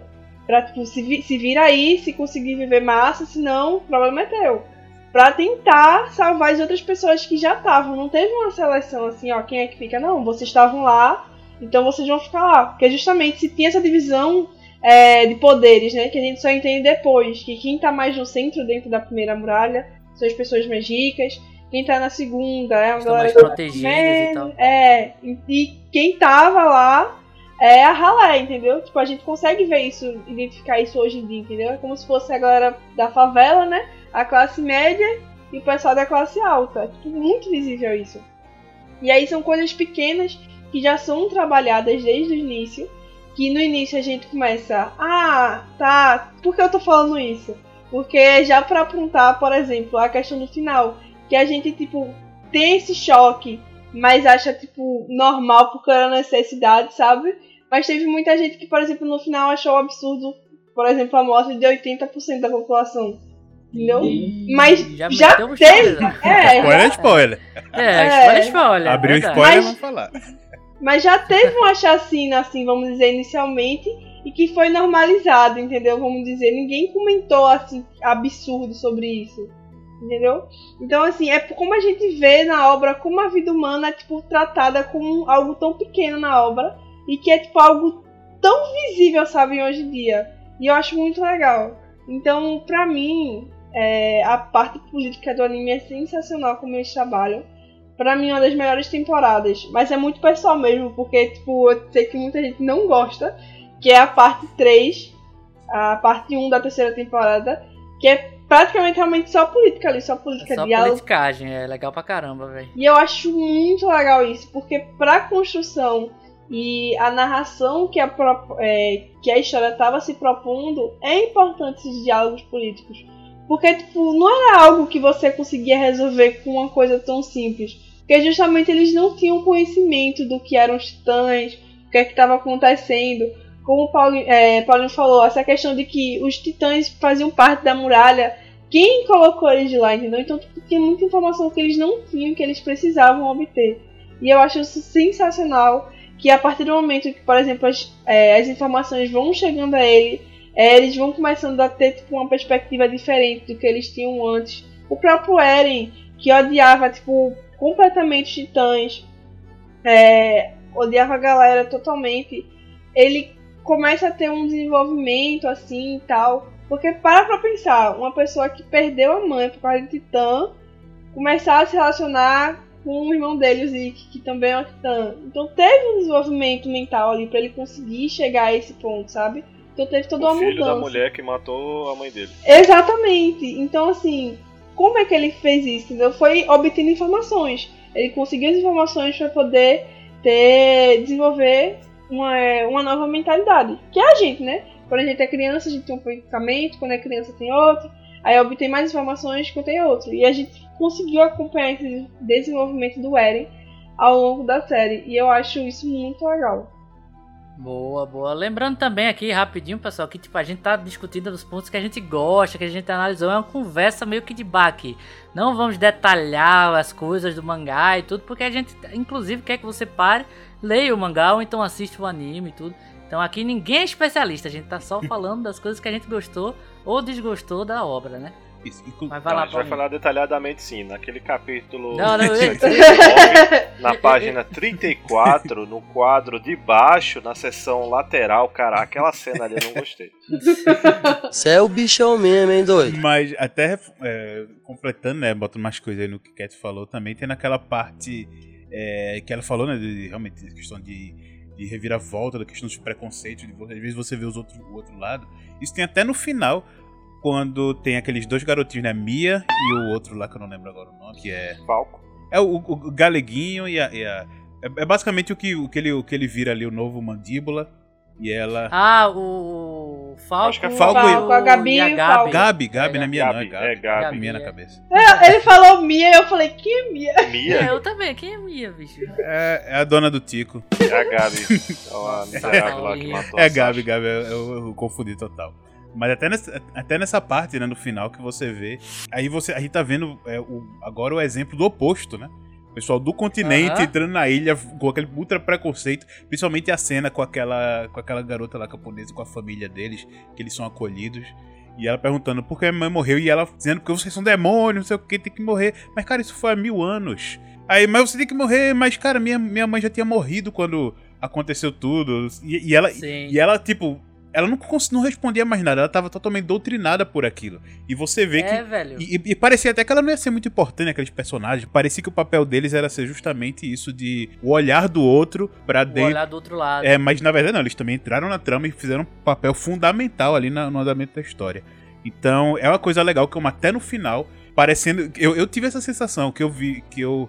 Eu tava acompanhando uma, uma cena e parou, pô, velho, vai introduzir personagens novos, do nada, pra ter mais coisas com ele, mas quando foi A vendo. parte que fica ali o, o, o Attack on Titan Shippuden, né? Shippuden, exa- é muito Shippuden, velho, muito a parte Shippuden. Do, do, do mangá Exato. tal, que tem um time skip. Exato. Inclusive, foi nessa, nesse período que eu tinha dropado o, o, o mangá. Justamente por isso, porque a gente tava num andamento tão legal e naquela hora para pra fazer meio que contar uma outra história. Do nada que eu. Foi tão, foi tão maçante. Foram basicamente acho que uns 10 a 12 capítulos nessa, nessa meio que nessa história. Nessa introdução nova, Isso. né? E são 10 capítulos que demoram um ano pra lançar, então. É. Então, eu, eu, eu, eu tava, eu tava acompanhando, eu tava acompanhando na, nessa época é, semanal. é, sema- era semanal ou era mensal? Não, mensal, Mensal, né? mensal. Mensal. Tava acompanhando, É. saía e tava lá, mas ficou tão maçante que eu deixei pra lá. Eu- eu- Foi aquele famoso, deixa eu acompanhar uns 5 aí que depois eu volto. E nunca voltei.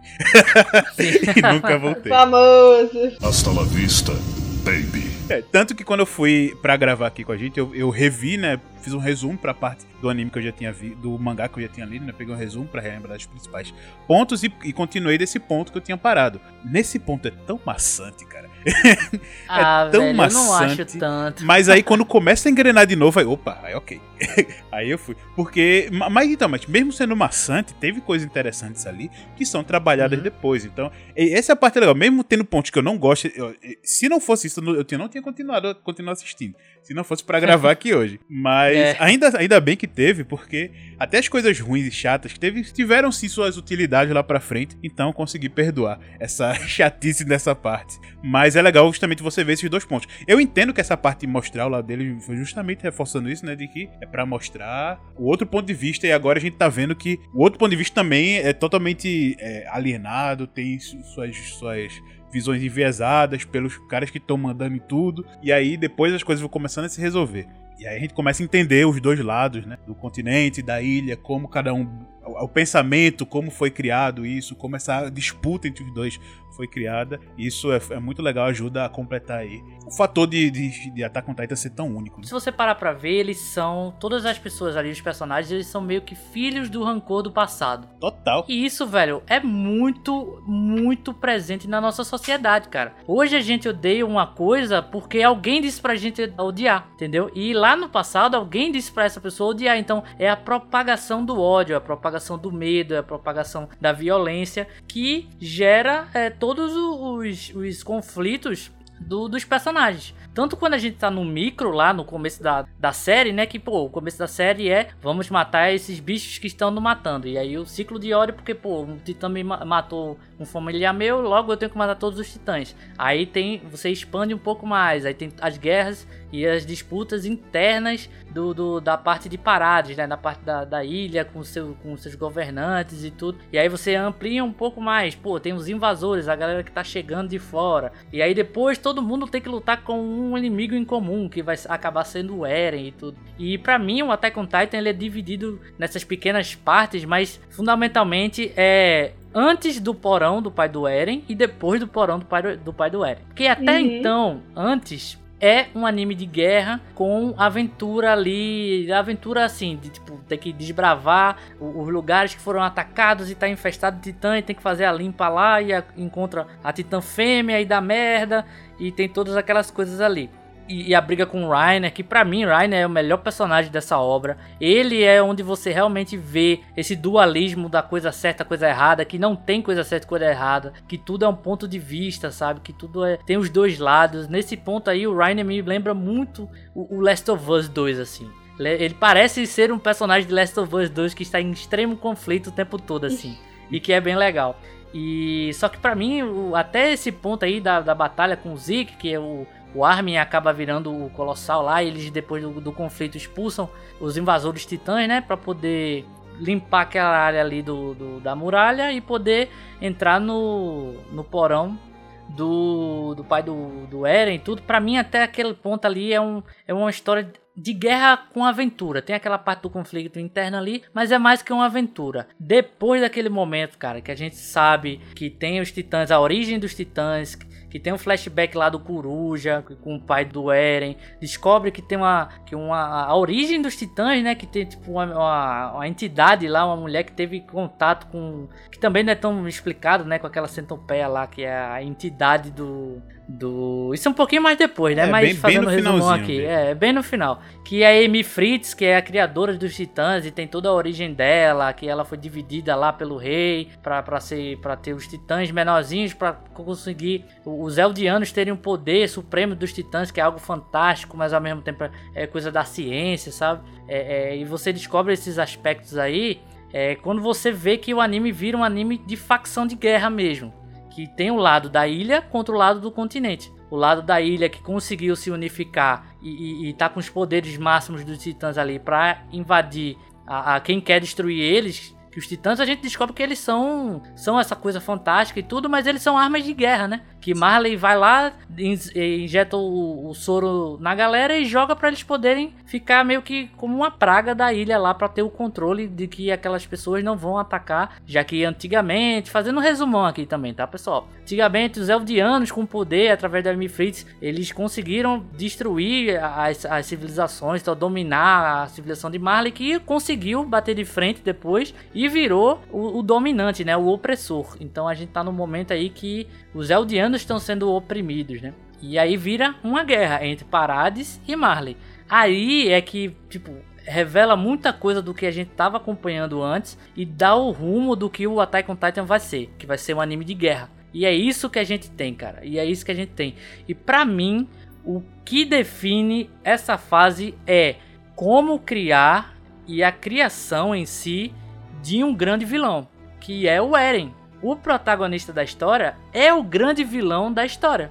Isso. Se você parar pra ver.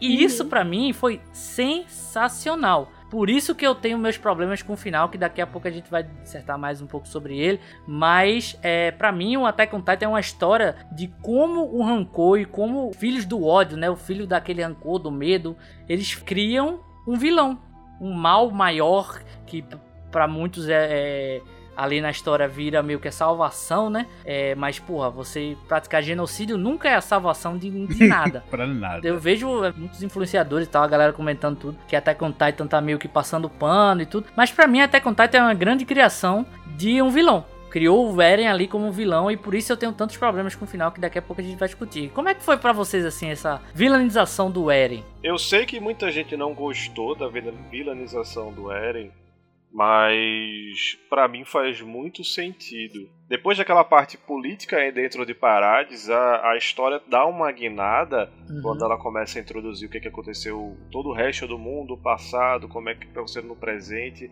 e o time skip para um futuro próximo a história entra num grande arco novo e dá uma guinada. E a gente estava falando até então de, da primeira parte dessa história, antes da guinada, eu estava falando muito do que, que eram aqueles sentimentos gerais que a gente via é, dentro desse contexto que eram gerados pelos personagens que estavam vivendo naquele contexto, que era o pavor, o medo, o trauma e, e toda aquela, aquela daquele ambiente violento que eles viviam.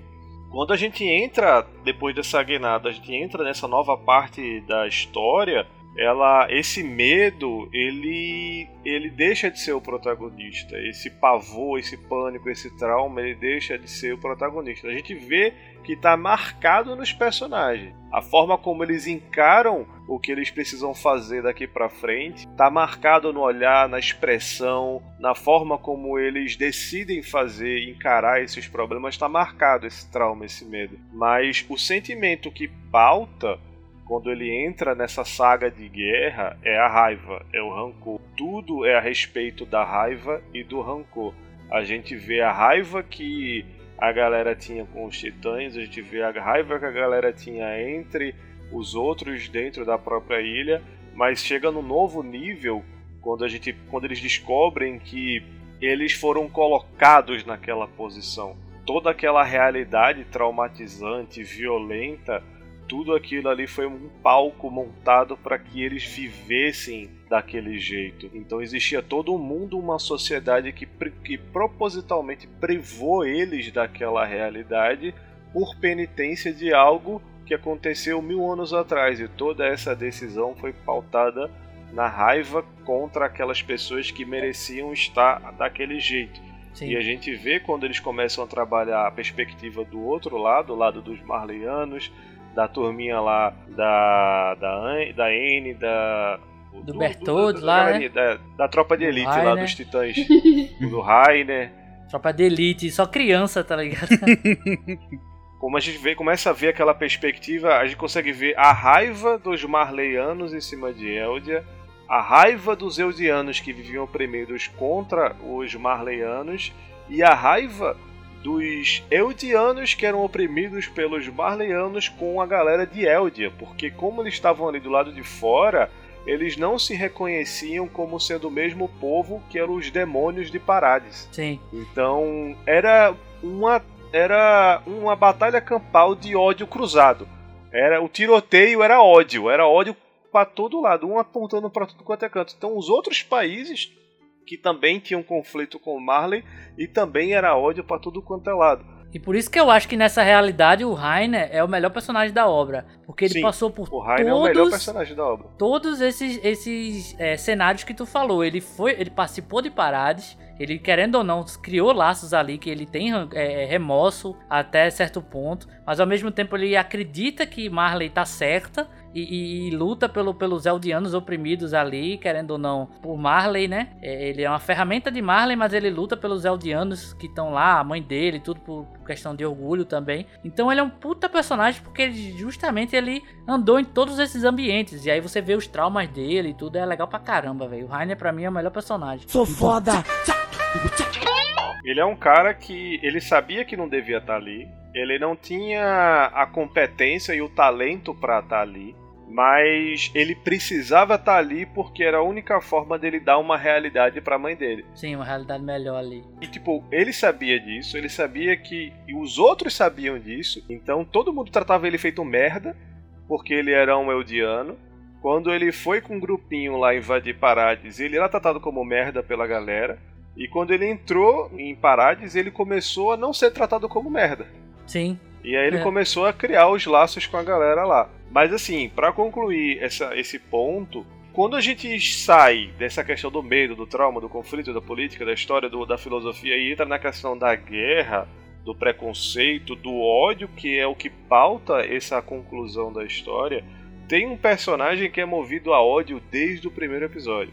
Desde o primeiro capítulo, desde o primeiro grande ato de violência. E esse personagem é o Eren. Sim. Eren, ele é movido à epítome do ódio desde aquela cena quando ele perde a mãe dele pro Titã. Quando ele perde a cidade dele para o Titã. Encaixa perfeito, é uma ponta que conecta perfeitamente o Eren ser esse vilão que se torna através desse sentimento que nunca diminuiu desde aquele primeiro momento. A gente acompanha o Eren, ele treinando, ele construindo novos laços, ele se conectando com a equipe, ele se conectando com a equipe de elite da tropa lá com a turma do Levi e a história dele com a Misaka e ele ficando mais adulto e ele realizando o sonho de sair da ilha e conhecendo o mundo e sabendo o que, é que acontece. Aquele sentimento, aquela raiva que ele sentiu no primeiro episódio, ele nunca diminuiu. A gente acompanha a história, ele amadureceu, teve outros sentimentos, outras ideias, outras experiências, mas aquele ódio é o que moveu ele do começo ao fim. A forma como a história dele foi direcionada naquela ideia de que o enredo ele vai numa direção e não volta para trás, fez todo sentido, encaixou perfeito ele ser esse vilão, ele ser, ele se, se personificar o ódio que estava instaurado naquele mundo e ele trouxe para a realidade. Não ficou aquele conflito de você tá em Marley e tá jogando o seu ódio em Parades, é, mantendo o status quo. Você não tá é, manifestando o seu ódio em Parades, é, torturando os Eldianos e levando eles para Parades para tomar o negócio na espinha e passar a eternidade vagando como um titã inconsciente. Você não pega lá é, em Parades e fica jogando bomba em Marley, não. Ele personifica o ódio instaurado por todas as nações, por Eldia, por Marley, por Zeldiano em Parades, pela galera dos outros países. Ele consegue personificar e solidificar tudo isso de uma forma clara, onde todo mundo no planeta sente na pele o que, que é a, o resultado desse ódio, que é a, o rumbling. Não sei como é que ficou traduzido em português. Ah, o estrondo. O estrondo. Estrondo. É. O estrondo, é o estrondo, estrondo, que é, é. o barulho do, da marcha dos titãs das muralhas que varreram quase o planeta inteiro. Eu acredito, concordo que em relação à construção do personagem do Eren, pra mim o final fez sentido. Eu acho que, tipo, se você considera o Eren como protagonista, a, a série toda, pra mim, tudo que ele fez até o final, o fato de ele ter se tornado um vilão, o fato dele ter varrido metade da população, pra mim, pessoalmente, eu acho que Mais 80%. mas pra, se você pegar todas as decisões dele, por tudo que ele faz desde o início, é movido a emoção. É ele tá com raiva, ou ele tá muito alegre, tudo que ele faz é movido a emoção. Tanto que ele quase morre na, na temporada, no início da temporada, por quê? Porque ele foi salvar o Armin. Ele sempre coloca a vida das pessoas próximas a ele é, acima de tudo. Ele é sempre removido a essa raiva, como foi dito. A emoção dele é sempre a flor da pele. Então, pra mim, condiz muito ao que ele sempre foi de início pra gente parece um exagero, mas se você parar pra pensar, todas as decisões que Eren tomou durante a construção dele, né, durante a vida dele, foi tomada por emoções, todas. Agora que no finalzinho, quando ele estava mais adulto, foi que ele tipo parou pra pensar e tal, mas sempre desde muito pequeno ele sempre foi muito emotivo, ele sempre tomava as decisões dele por causa do momento. Nada que ele fazia. Tanto que ele entrava sempre em briga e a Misaka tinha que tirar ele das brigas porque ele não pensava, ele simplesmente fazia. E aí, pra mim, todas as decisões dele condiz muito, sabe, com o que é, ele sempre acreditou. E o fato de que ele pôs a vida das pessoas próximas a ele, da Misaka, do Armin, Mikasa. Mikasa, eu falo Mikasa mesmo assim. É, acima da população mundial, pra mim também faz sentido, que ele também é uma pessoa muito egoísta. Ele sempre se mostrou assim, sabe? E aí parece um absurdo, mas se você prestar atenção, realmente, desde o início, as decisões que ele tomava, o que ele fazia, como ele tratava as outras pessoas, pra mim faz total sentido. Até porque é, você tem que pensar que a missão do Eren desde o início ficou muito clara. Era exterminar os titãs. Então, para isso acontecer, tudo isso que ele fez tinha que acontecer. Por quê? Porque ele viu o futuro. Ele sabia que para que os titãs fossem extintos de vez, ele precisava tomar aquelas decisões. Então, na minha visão, é, a mentalidade dele, assim, o objetivo dele e a forma como ele agia, né, a personalidade dele, condiz com as decisões que ele tomou no final. Eu acho que a construção dele, né, como o, o, o vilão e tudo, como o Cat falou, realmente, tá desde o começo. E acho que o ponto que a gente percebe mais que a, dali não tem mais volta é justamente quando ele chega na, no litoral. E ele Sim. aponta lá e fala que, tipo, todo mundo que tá ali tem que, tem que morrer pra. tem que pagar pra gente conseguir nossa Ser paz. livre. É, pra ser livre, exatamente, pra ser livre. Como dizia o Jeremias, gente safado tem que morrer. Se eu pudesse, eu matava mil. É, e ali você vê, com o Eren já evoluído ali na questão do, de conhecer o Titã, o Titã de ataque. O Armin, né, ele já tinha acabado ali de virar o Titã Colossal. Então você tinha ali peças que estavam para ser colocadas no, no tabuleiro, ele não sabia como. E logo depois dessa parte a gente tem né, a mudança pro Rainer, que realmente naquele ponto ali foi, foi mostrado ele como é, um dos principais protagonistas ali, né? Antes ele era aquele cara que você achava ele é, muito chato, ele ficava mudando de lado direto, uma hora tá ajudando, outra hora não tá, vai e volta, não sei, não sabe direito. E ele sempre era mal-humorado e a gente não sabia. Exato, aí ali começa a explicar um pouco mais. Por mais que eu achei bastante chato e prolongado aquela parte, é, foi, foi importante pra pelo menos mostrar que ele, tipo, ele era um cara normal, sabe? Não tinha lá seus motivos, as coisas que ele sofreu, as pessoas que ele gostava e queria ajudar. Tudo ali pelo menos teve sua importância né, nessa parte Pra formar, né, esse personagem que realmente foi a, uma das salvações ali até o final. Muito legal é, o que o Eren se torna, principalmente quando termina essa parte e você meio que tem ali já um, um- um salto no tempo onde o Eren, o Eren já tá com o cabelo grande. Aí você meio que, pera, o que aconteceu? Aí você vê ele, ele desenvolvendo ali um pouco do plano, ele botando o plano em prática, né, atacando a cidade. E aí depois de um tempo você começa a ver o flashback pra saber como foi que chegou àquele ponto. Então eu acho muito bem colocado isso dessa mudança, mudança não, dessa progressão do Eren e realmente que fez todo sentido. Eu não acho tanto o final que foi tão legal assim. O, o que Cat falou, assim, se você pegar o passo a passo, existe sim uma, pode existir uma lógica. O final que aconteceu ali do personagem não foi ilógico, mas também não Sim. foi Mas não foi bem construída algumas coisas que foi colocada lá, cara. Exato, ficou uma coisa. Eu achei que talvez tivesse alguns capítulos a mais pra explicar um pouco mais aquilo. Talvez ali pudesse ter uma, uma colocação melhor. Mas eu também fiquei com a sensação de que o objetivo final, o ponto final, ficou meio que. é, é, acho que, como ele falou, que muita gente tá falando de um meio que uma passada de pano pro protagonista. Pro, pro vilão barra protagonista da, É. mas eu gostei também muito da- de tudo que ele, sendo o vilão, fez, que foi a união. É, ele teve uma desunião no povo, né? Que ali o pessoal radical começou a apoiar ele da ilha e, tipo, tudo que qualquer um que tivesse contra tinha que morrer, ia ser aprisionado. Chegou a virar realmente uma coisa de seita mesmo. Uma facção, né? Exato. Eles falam facção Jäger. Exato, ficou realmente uma coisa louca. E aí você tinha todo mundo que eram pessoas ali improváveis de se juntar. A Anne voltando, que foi um dos maiores é, mind blows Foi que eu, massa, que eu realmente ela tava ali congelada até agora. Tanto que na reta final mostra de novo ela congelada. E eu acompanhando isso, eu, caramba, ela tava ali mesmo. Ela realmente não descongelou. Exato, aí mostra né, que ela tava consciente e ouvindo. E ela conseguiu entender, porque o, o Armin, a gente via, né? é, ele ficava na frente dela mesmo. Não, não foi do nada que tirou isso. Mostrava em vários eh, capítulos ele na frente do, do cristal, meio que conversando ali com. Como se fosse uma figura, né? Chipei esse casal. ela começa a entender um pouco o que estava acontecendo pelos desabafos ali do Armin. E aí todo meio que essas pessoas que eram improváveis que estavam se matando agora tem que se juntar por um, por um mal maior.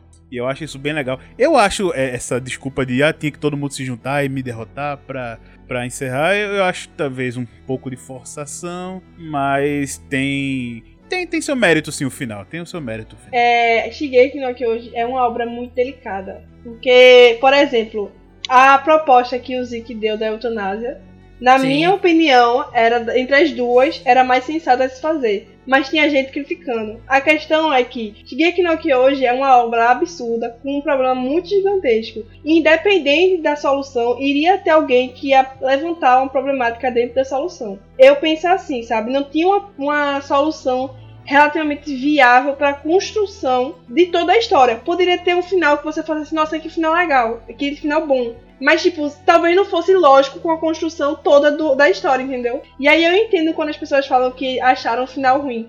Tá, minha gente, talvez realmente o final seja ruim, porque você não esperava aquilo, talvez eu não esperava aquilo, e aí seja o final ruim. Mas eu prefiro um final que seja lógico, que conduza com tudo que foi construído, do que um final bom porque, tipo, tá todo mundo feliz, porque deu tudo certo, sabe? Sim, Cat, é, eu acho que confusão que a galera tá fazendo assim, com a opinião de tipo, ah, o final ruim e tal. Por exemplo, eu não acho o final ruim. Eu acho que teve pontos ali que foram mal construídos. Eu defendo que a final de, de Shingeki ele devia ser o mais cruel possível.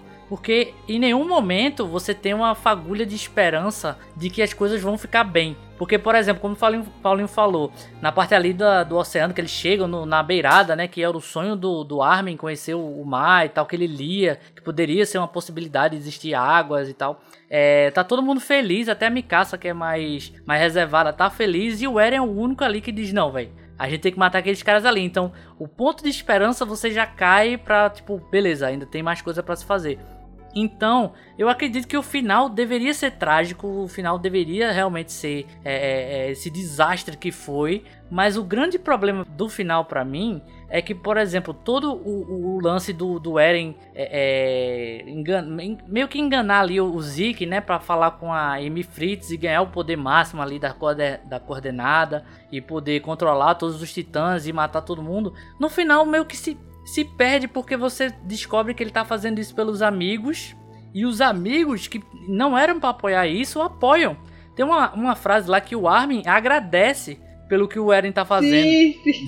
no, God, please, no! No! Velho, o Armin nunca, toda a construção dele, eu acho que o problema todo não foi a construção do Eren. Talvez aquele ponto que ele fica falando que, ah, eu tô vendo o passado, presente e futuro de uma, de, de uma vez só, quando beijei a mão da, da, história e aí eu só segui o fluxo. Velho, isso vai de encontro com todo o lance de liberdade que eles lutavam. E beleza, se não tem o, o, a proposta do anime é falar sobre liberdade e mostrar que não existe, massa, eu gosto também dessa proposta, porque você tem um peso da realidade, é legal pra caramba quando você tem esse tipo de coisa também. Mas o problema é que, tipo, foi algo que nunca foi abordado. Uma coisa é você ver as memórias de um outro portador do, do, do de um titã, feito acontece com o flashback lá do, do pai do Eren. Outra coisa é você você tipo inventar de viagem no tempo aí mostra que o Eren influenciou a titã lá para comer a própria mãe, porque aí com esse acontecimento levaria para ele onde ele tá hoje. Bicho, são coisas assim, tipo, toda a perspectiva do Eren é para vingança por que fizeram com a mãe dele, sabe? Então, fica essas coisas meio que chocantes, assim, com, com a proposta que a gente via do Eren até então. Pô, o Armin agradecendo. Ah, você fez isso pela gente. Obrigado por ter matado 80% da população mundial. Tá Pô, velho, isso não faz nenhum sentido, tá ligado?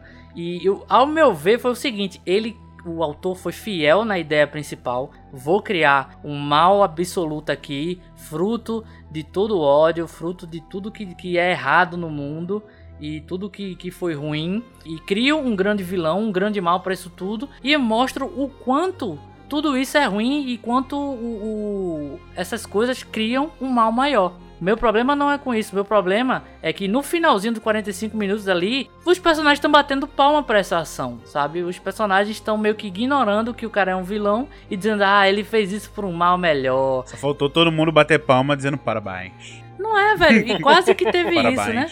Teve quase isso lá com a tropinha na fumaça, né? Tipo, agradecendo a galera. Realmente, pra mim, eu acho que de tudo, assim, tem duas coisas que me incomodam nesse final.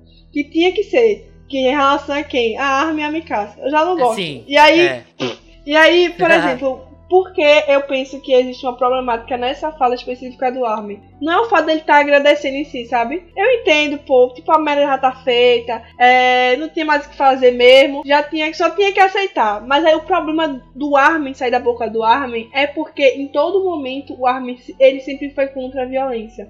Inclusive, Sim. no momento, eu esqueci o nome daquela, a loira, do cabelo de A que ajuda o Eren no início. No início, a história? Não, não. Nossa, nessa temporada agora que saiu do anime, esqueci agora o nome dela. A loirinha, Ah, de Lourinha cabelo, cabelo curto. curto, né? Ah, É. sim, é. Flo Flock não, Flock é o outro rapaz lá. Pronto, mas ela. Pronto, ela. Quando ela fala sobre a questão da etana, é, etana, eutanásia. Eutanásia. É, é eutanásia, meu Deus. Isso daí, não tá saindo não. É, ele não é a favor, entendeu? Tipo, a coisa mais viável assim, ele não era a favor. Quanto mais de matar 80% da população só por causa dele. Ele sempre foi contra a violência. E Então, outra assim, coisa pra contribuir com isso aí, com esse argumento que tu falou. Esse diálogo do Eren com o Armin, ele é no passado.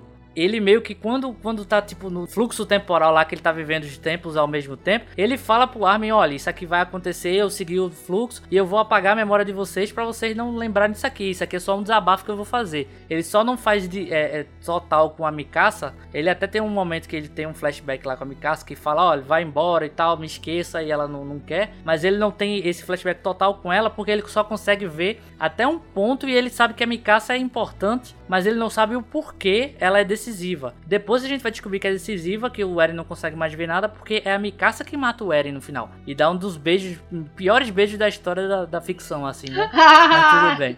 E aí, pronto. E aí, meu problema com a Mikasa é justamente esse. Porque, assim, pra mim, levando a história da Amy e tal, faz sentido que ela que tivesse que matar o Eren.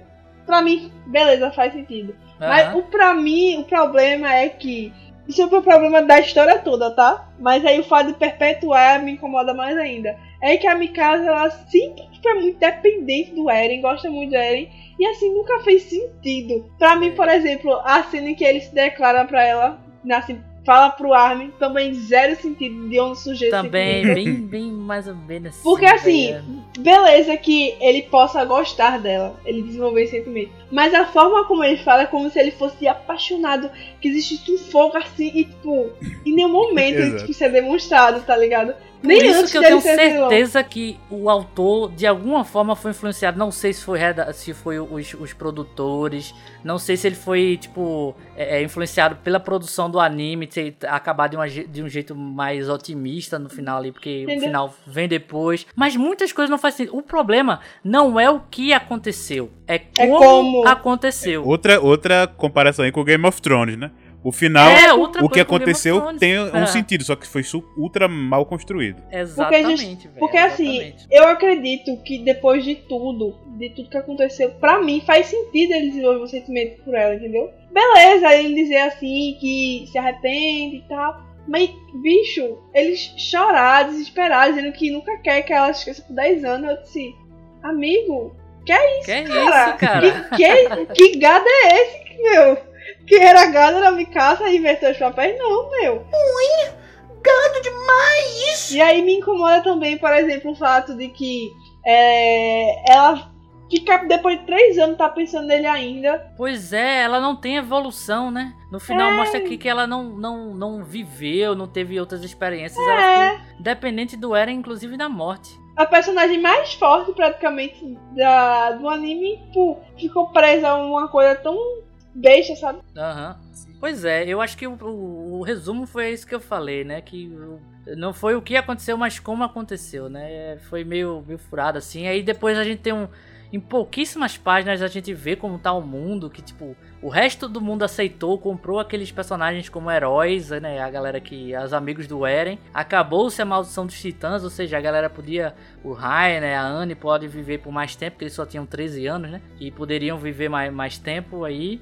É, e em Parades a gente vê que tipo a facção Jäger tá putaça e os papéis se inverteram. Eles viraram uma, uma meio que tipo um regime lá autoritário, né? Então, tudo que isso que aconteceu é interessante, mas eu queria ver mais disso. Eu queria ver uma conclusão pra história e não uma pincelada do que aconteceu. Parece que a gente tá vendo resumos. Isso daí é um gancho pro spin-off. Final do ano vai anunciar, é isso. É, então. Será, é, é, velho? nessa semana que a gente tá gravando aqui, é, na semana anterior teve uma, uma reunião lá no Japão. E pelo menos eu vi de vários canais né, noticiando isso.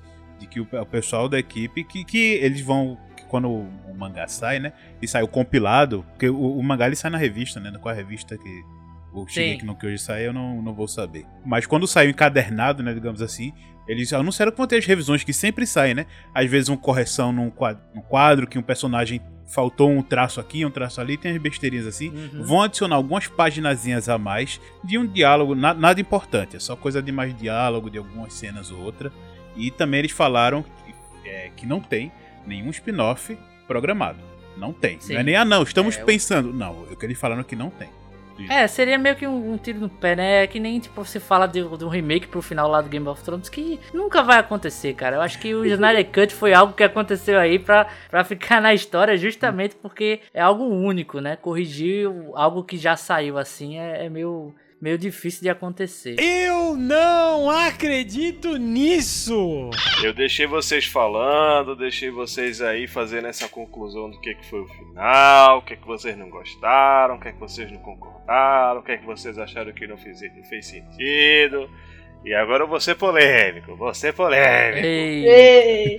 Depois de acompanhar Shingeki no Kyojin até a sua conclusão, eu senti, pensei, refleti, fiquei com os meus pontos, é, ouvi as opiniões das outras pessoas, li as opiniões das pessoas, refleti em cima dessas opiniões e assim, a minha conclusão a respeito desse final é que eu não acho que o autor foi pressionado de qualquer forma a fazer o que ele não queria fazer.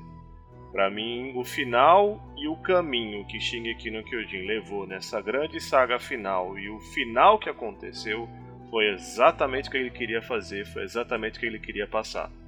E eu acho que tudo fez sentido, tudo se encaixou, tudo foi muito bem explicado. Quando a gente fala do Armin, eu acho que o Armin ele sempre tentou lutar contra esse arquétipo do cara bonzinho, e o cara que ele ele só faz o bem, ele só faz o certo. Geralmente isso é o papel do protagonista. Mas o Armin, é, repetidas vezes, ele se mostrava incomodado com esse arquétipo, da forma como as pessoas enxergavam ele desse jeito. Ele até fala mais de uma vez que odeia ser, ser chamado do cara certinho, do cara bonzinho, porque ele, apesar dele ser sempre contra a violência, ele nunca deixou ou se acovardou e deixou as outras pessoas morrerem por se acovardar de não fazer essa violência. Ele reconhece que fez essa violência e não dá pra ele ser hipócrita de ser 100% contra a violência no momento que ele precisa usar da violência pra fazer alguma coisa que ele acredita, ele teve que fazer e fez. é lá no arco político, se eu não me engano, ele chega a matar uma pessoa, né, e tal. Sim. Então eu acho que tudo que o Armin fez ali fez sentido, que ele falou, que ele acreditou, que ele pontuou. A respeito do final, eu acho que houveram três caminhos. Eu acho que teve o final que a galera queria, teve o final que foi antagonizado e teve o final que aconteceu. Eu acho que o final que as pessoas queriam era impossível de acontecer por conta de uma condição. A condição era que a história seria concluída com Eren. E era impossível fazer o que as pessoas queriam porque as pessoas queriam que a história continuasse. As pessoas queriam que o mundo e a sociedade entre Marley e Eldia se resolvesse. Eles queriam que esse conflito se resolvesse, eles queriam que Parade se reerguesse sem as muralhas para florescer junto com a humanidade. E isso era impossível de acontecer com Eren ainda vivo, porque Eren estava com o poder dos titãs, os titãs ainda existiam, o conflito existia, o ódio do Eren ainda existia e o tempo de vida dele era curto. Porque tem aquela questão da- dos, dos usuários de, de titãs terem uma vida reduzida. Então, o autor tomou uma decisão de que ele iria concluir a história com a vida do Eren. E para que isso acontecesse, aí a gente ficou entre as duas opções. É, durante muito tempo no conflito final, a gente ainda ficou nesse embate da esperança de que os conflitos todos fossem resolvidos, e era o que as pessoas queriam, e a solução é, antagônica que a gente foi apresentado, que era o plano do Zek, que era o plano da eutanásia. Então, A gente ficou nesse embate durante muito tempo e não podia é, deixar o Eren chegar perto do Zek e era a, fa o, a, facção do Eren contra a facção de Parades, que agora começava a se aliar com o mundo inteiro, o que aumentava essa esperança de, da união e de vencer esse conflito. Se vencer a facção do Eren, a gente vai conseguir esse final que a gente queria. E no final, esses dois finais perderam. O final que perdeu, o final que ganhou, na verdade, é o final que o Eren queria concluir, que era fuder com o Zack foder com a humanidade inteira e concluir o ódio dele chacinando todo mundo. Esse foi o final que ganhou. A questão de, daquela cena de estar tá todo mundo agradecendo o Eren foi porque eles perceberam que a derrota que eles sofreram para o que o Eren quis fazer foi tão grande que não tinha nada que eles pudessem fazer. Eles fizeram o impossível para se manterem vivos, para salvarem que podia salvar, para pegar o avião, sacrificar cidades e cidades, porque eles não tinham tempo de salvar aquela cidade, eles precisavam pegar o avião para poder alcançar o Eren. Ou era alcançar o Eren, ou era salvar aquelas cidades. Então, para salvar as outras cidades que seriam chacinadas ainda pelo Eren, eles precisavam abandonar um monte para poder chegar nos, nos finalmente para poder matar o Eren. E quando eles perceberam que tudo isso era em vão, porque não importa o que eles, eles fizessem, o Eren ia conseguir matar todo mundo, mas mesmo assim existia uma brecha nesse caminho que permitiu que eles conseguissem ir lá quando, quando eles tentavam é, salvar o Eren e parar o Eren ao mesmo tempo, nada dava certo. No momento que eles decidiram que não, a gente vai ter que matar o Eren mesmo, o Eren tem que morrer para poder a humanidade seguir em frente e essa porra terminar, tudo começou a dar certo. As coisas começaram a encaixar, as coisas começaram a engrenar, as pessoas começaram a se conectar e o plano começou a acontecer. Tanto que quando então... a Mikasa é meio que decide, né, que vai matar o Eren, é quando ela realmente vai lá, mata e as coisas se concluem. Né? A Mikasa, quando Exato. quer uma coisa, ela sabe, bicho. É, é verdade. Menos superar o Eren. Opa! A conclusão disso é, é justamente aquele diálogo de que, tipo, a única possibilidade do plano do Eren não se concretizar era justamente a galera se unir na decisão de matar ele. E eles só conseguiram matar ele porque o Eren permitiu essa brecha. Então, por mais que ele tivesse aquele poder onipotente de destruir a humanidade, ele permitiu que essa brecha existisse de das pessoas que mais amavam ele sacrificarem ele para acabar com o ódio que ele estava sentindo, impedir esse plano maluco e perturbado, perturbado totalmente. É, ele estava perturbado. Os sentimentos, o ódio dele, o fato dele estar tá completamente perdido, estar tá conectado com o passado e o futuro e o presente, deixou ele perturbado, mas ele permitiu essa brecha e eles fizeram uso dessa brecha, mataram o Eren, pararam o plano dele e salvaram a humanidade e deram uma grande lição para os 20% que sobraram de que a gente precisa seguir para frente sem um ódio. Então eu acho que esse final foi tudo o que o autor quis passar. A frustração que a galera sente muito grande é justamente desse final que, que não aconteceu. Novamente a história foi numa direção e deixou tudo para trás, inclusive esse final. Aquele final antagonista também foi derrotado, que era o final da questão da, da eutanásia do Zack. E o final que aconteceu foi o final que a gente tá aqui, é, que a gente tem em mãos. e, cara, para mim foi o final perfeito. Eu não faria de outra forma, dentro da condição de que a história tinha que acabar enquanto tivesse a vida do Eren.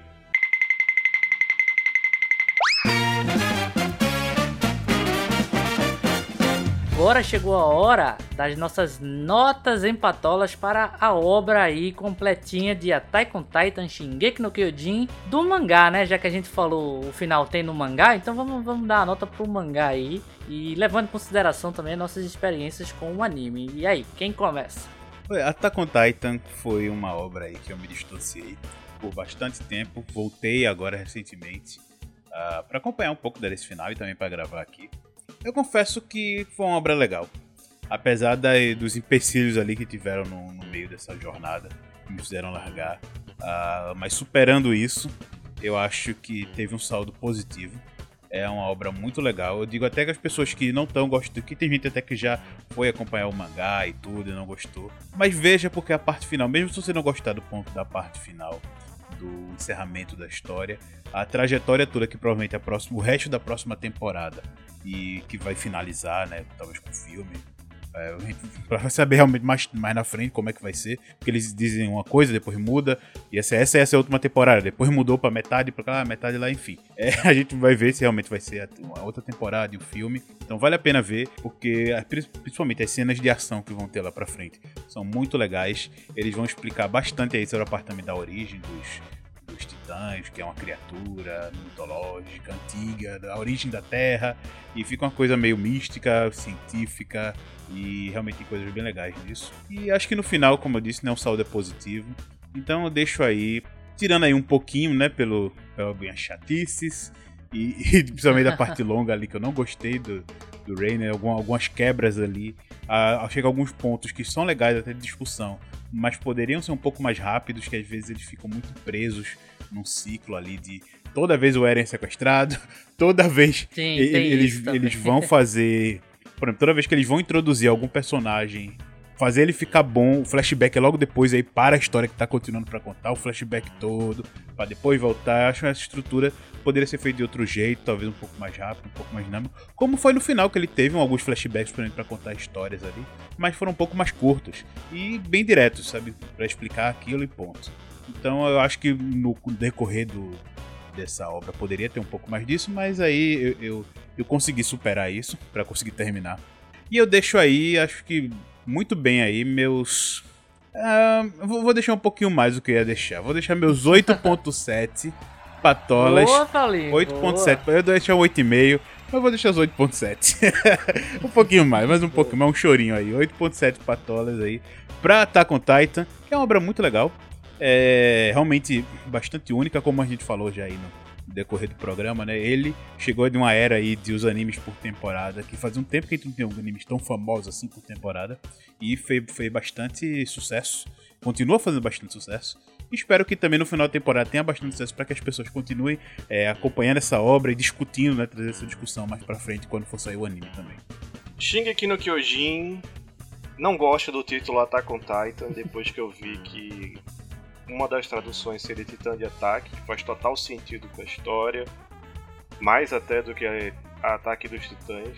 Shigeki no Kyojin é uma obra épica, é uma obra fantástica, é uma obra é uma obra que consegue apre é, apresentar um, o que é mais fácil, o que é mais palpável, que é, são as histórias, aquela infância, a ação, a, a excitação de estar tá assistindo aquilo, mas ela consegue também trazer muitos assuntos que são da nossa história, da humanidade, é, da nossa filosofia, da nossa história, da nossa cultura, do nosso passado, dos aprendizados que a humanidade teve. Ela apresenta essa questão é, do preconceito, da desigualdade, da violência, da tortura, é, da raiva, do ressentimento, do ódio, da amargura e assim é uma obra que é fantástica, mas é difícil de absorver. Eu, assim como o Paulo, parei de ler. Eu parei de ler duas vezes. Parei de ler quando teve esse time skip, depois voltei. Aí, quando chegou a pandemia, eu parei de ler de novo, porque era só coisa ruim na, na história. Era uma história é pesada e, pô, já tava, já tava acontecendo coisa ruim demais para eu, no meu tempo livre de lazer, e ler coisas que estavam só acontecendo coisa ruim também. Então eu parei, mas quando a gente tava nessa missão aí de trazer a conclusão para vocês nesse podcast, eu voltei a ler, terminei a história. E assim, eu acho que nessa minha terceira participação nos episódios numerados, eu não sei se eu dei essa nota já. Mas eu vou dar um 10. Olha, eu vou dar um 10, rapaz. 10 patolas da mais recheada, da, que, da mais temperada possível. Eu acho que a única coisa que não ficou bem fechadinha foi aquela questão da Mikasa ser uma Ackerman e os Ackerman ser uma coisa diferente, meio que ligado aos titãs, mas não exatamente. e eles meio que tiram aquela coisa do crepúsculo, que parece que eles dão um imprint numa pessoa e ficam dependentes emocionalmente daquela pessoa, e por isso que a Mikasa é tão dependente do Eren. Deixou até a Cat confusa do porquê que ela tinha aquele sentimento e não conseguia se desfazer daquele sentimento. Aí a teoria que vale aí, viu? O Levi era, era dependente do general lá, o Erwin também. Então É. tá tranquilo, tá tranquilo. Eu acho que, fora isso, pra mim a obra foi perfeita. Não é minha obra favorita, não é das minhas obras favoritas, é uma obra pesada, é uma obra difícil. Mas diante de tudo, de todos os elementos, de tudo que estava ali, dos personagens, da forma como o autor conseguiu concluir, que eu acho que é uma missão para um autor trazer uma obra com essa complexidade e conseguir concluir essa obra, eu acho que merece muito essas 10 patólogas. Boa, 10 patolas aí, né? Sempre que a gente vê umas 10 patolas aqui no Caranguejo Atômico, então tá aí mais uma pra conta, né? E aí, Cat, sua nota aí em patolas? Queria ver se Danilo é emocionado igualmente, entendeu? Aí que eu faça primeiro. Porque Paulinho, eu sei que Paulinho é mais chato, eu sou meio emocionada pra dar nota. Eita. Aí por isso que eu queria ver se Danilo era dos meus também, pra poder dar a Não, o nota. Paulinho, o Paulinho ele, ele é difícil, difícil. É, pra É. dar um 10 aqui, é, eu acho que só foi uma, uma vez só. Só. É, não, mas eu conheço, pô, eu conheço já, então tá tranquilo. E aí, não, mas assim, é, eu concordo com o Danilo, a obra é muito boa, muito completa. Eu acho que ela toca em assuntos que shonens mais genéricos às vezes evitam tocar, e ela não só toca, mas trabalha muito bem esses aspectos. É, eu acho muito bom é, também a adaptação para o anime. Então, assim, eu gosto tanto da obra do mangá quanto da obra do anime. Acho sensacional. Qualquer pessoa que pergunta, eu falo, é bom, leia, recomendo, é massa mesmo, vale a pena. E leia tudo, eu sempre falo isso. E aí eu vou dar 10 também, porque eu também sou muito Nossa! sou emocionada. Olha aí! também sou emocionada de nota. E assim, muito bom mesmo. Eu realmente é- eu gosto muito da obra. Eu acho que independente de problema, de coisa como que ficou faltando, seja lá o que for, eu acho que a obra como um todo, ela é muito boa. Boa, 2,10 aqui, chega, ficou emocionado aqui, né? Todo dia que a gente vê isso, cara. Mas vamos lá, Se minha tu der um nota. 7 agora, tu vai ser do contra. É, é.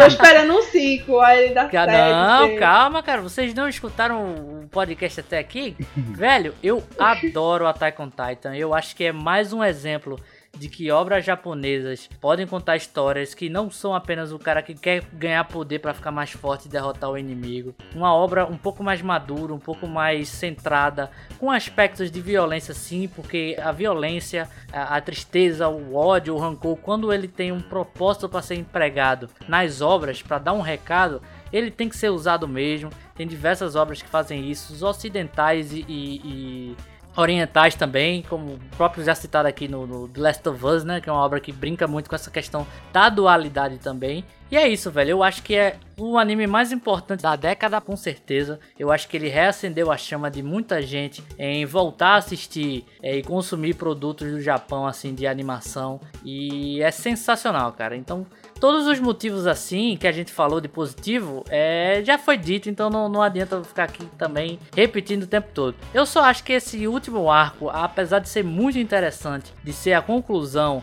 de tratar muito essa questão de rancor, de ódio, do produto do ódio, da construção de um grande vilão e fazer essas referências com o mundo atual também, a questão do campo de concentração, da Segunda Guerra também, que é algo que foi bem relacionado é, é, com o mundo real, né? São pontos que eu acho importante ser trabalhado até hoje em dia para a gente aprender alguma coisa com essas obras, não só se entreter, né? Aprender também de não repetir alguns tipos de comportamento. Eu acho que esse terceiro e último arco aí do do Shingeki faz muito bem, porém não gosto tanto de como foi concluído, apesar de repetir. Eu não tenho problema com o que aconteceu, mas sim como aconteceu. Eu acho que poderia ter sido explicado um pouquinho melhor. Acabar com 140, bota mais um capítulozinho ali para concluir com um número redondo e tal. 139, nada a ver. Poderia ter um- mais um capítulo ali para poder concluir a história assim. Outro aspecto que me incomoda um pouquinho nesse terceiro ato é realmente esse excesso de flashback. Eu acho que ele move um pouquinho a trama, tem flashback, aí volta, aí move um pouquinho, flashback e volta. Eu acho que podia ser condensado em um grande flashback assim como foi com a questão do pai do Eren, mais organizado, mais centrado, mais, de, mais fácil de entendimento para o grande público. Mas sem dúvida nenhuma, Attack on Titan é uma grande obra, um grande anime. Rever muitas coisas para poder gravar esse episódio foi bem legal, inclusive me deu vontade de ver algumas coisas assim, primeira temporada de novo e tal, bem legal nove patolas aí, bem recheadas, gigantescas, titãs, né? Uma, uma patola titânica aqui, uma, uma patola colossal. titânica aqui pro Shigeki com dois 10, um 9 e um quase 9. Um quase 9, um quase 9. Apesar de ter esse deslize aí final, eu não concordo com a galera falando que tem que queimar o mangá, que é a pior obra porque a conclusão não foi perfeita. Lembrando que vários mangás aí não sabem terminar direito, mas mesmo assim não, não exclui o bom conteúdo conteúdo até então, né? Então, nove patolas aí para o querido Attack on Titan Shingeki no Kyojin. E vamos finalizar aqui o programa com a música de Donny Love. Porque se eu não esqueci, peça aí, meu querido, sua música escolhida aí. Já que você participou três vezes aqui do Caranguejo, então você tem o direito de escolher uma música para a gente encerrar o programa de hoje. Então, escolha aí, meu amigo. Como você sabe que eu sou um cara muito bem-humorado, e também a minha primeira participação aqui no Caranguejo foi sobre Star Wars. Eita! Que é um dos universos que eu sou, sou mais apaixonado. Eu vou não pedir uma música convencional, não uma música produzida, uma música de um artista que vive disso, mas uma música meio mêmica dessa questão do universo de Star Wars, que é Bushes of Love. Boa! Então vamos aí encerrar o programa, esse grande programa, inclusive de tamanho também. Uma música escolhida aí por, por Danilão. E é isso, pessoal. Muito obrigado por escutarem o Caranguejo até aqui. Brigadão, Cat, também pela participação aí. Faça seu jabá, Cat. Então, pessoal, para quem não me conhece ainda, eu sou Cat Santos. Eu faço parte da equipe do Olá para Todos. Somos um site que falamos sobre tudo mais um pouco minha área específica, como já foi ressaltado várias vezes pelos meninos maravilhosos, é a parte de animes e mangás da cultura japonesa. Eu adoro falar sobre a cultura japonesa. Inclusive, vou fazer um jabá de um programa que vai sair dia 29. Não sei se vai ter já saído o podcast do Caranguejo. Provavelmente sim. Mas eu vou dar o jabá do mesmo jeito.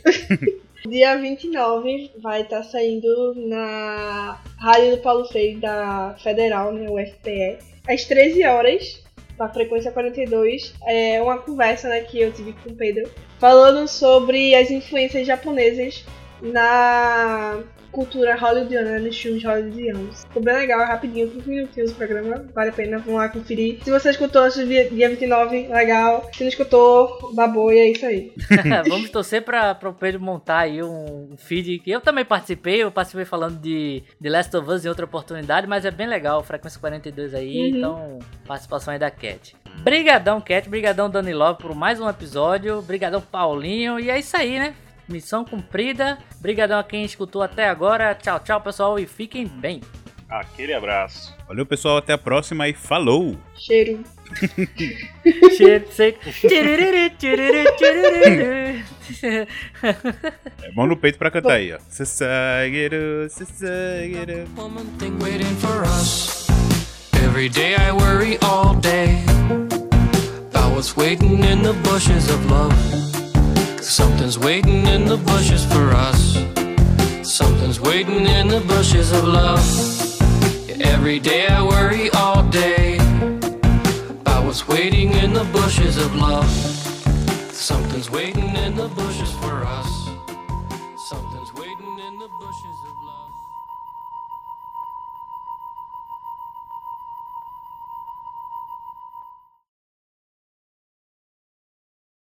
Paulo fala tanto isso todos os episódios que eu acho que ele dorme, sonha e tá lá.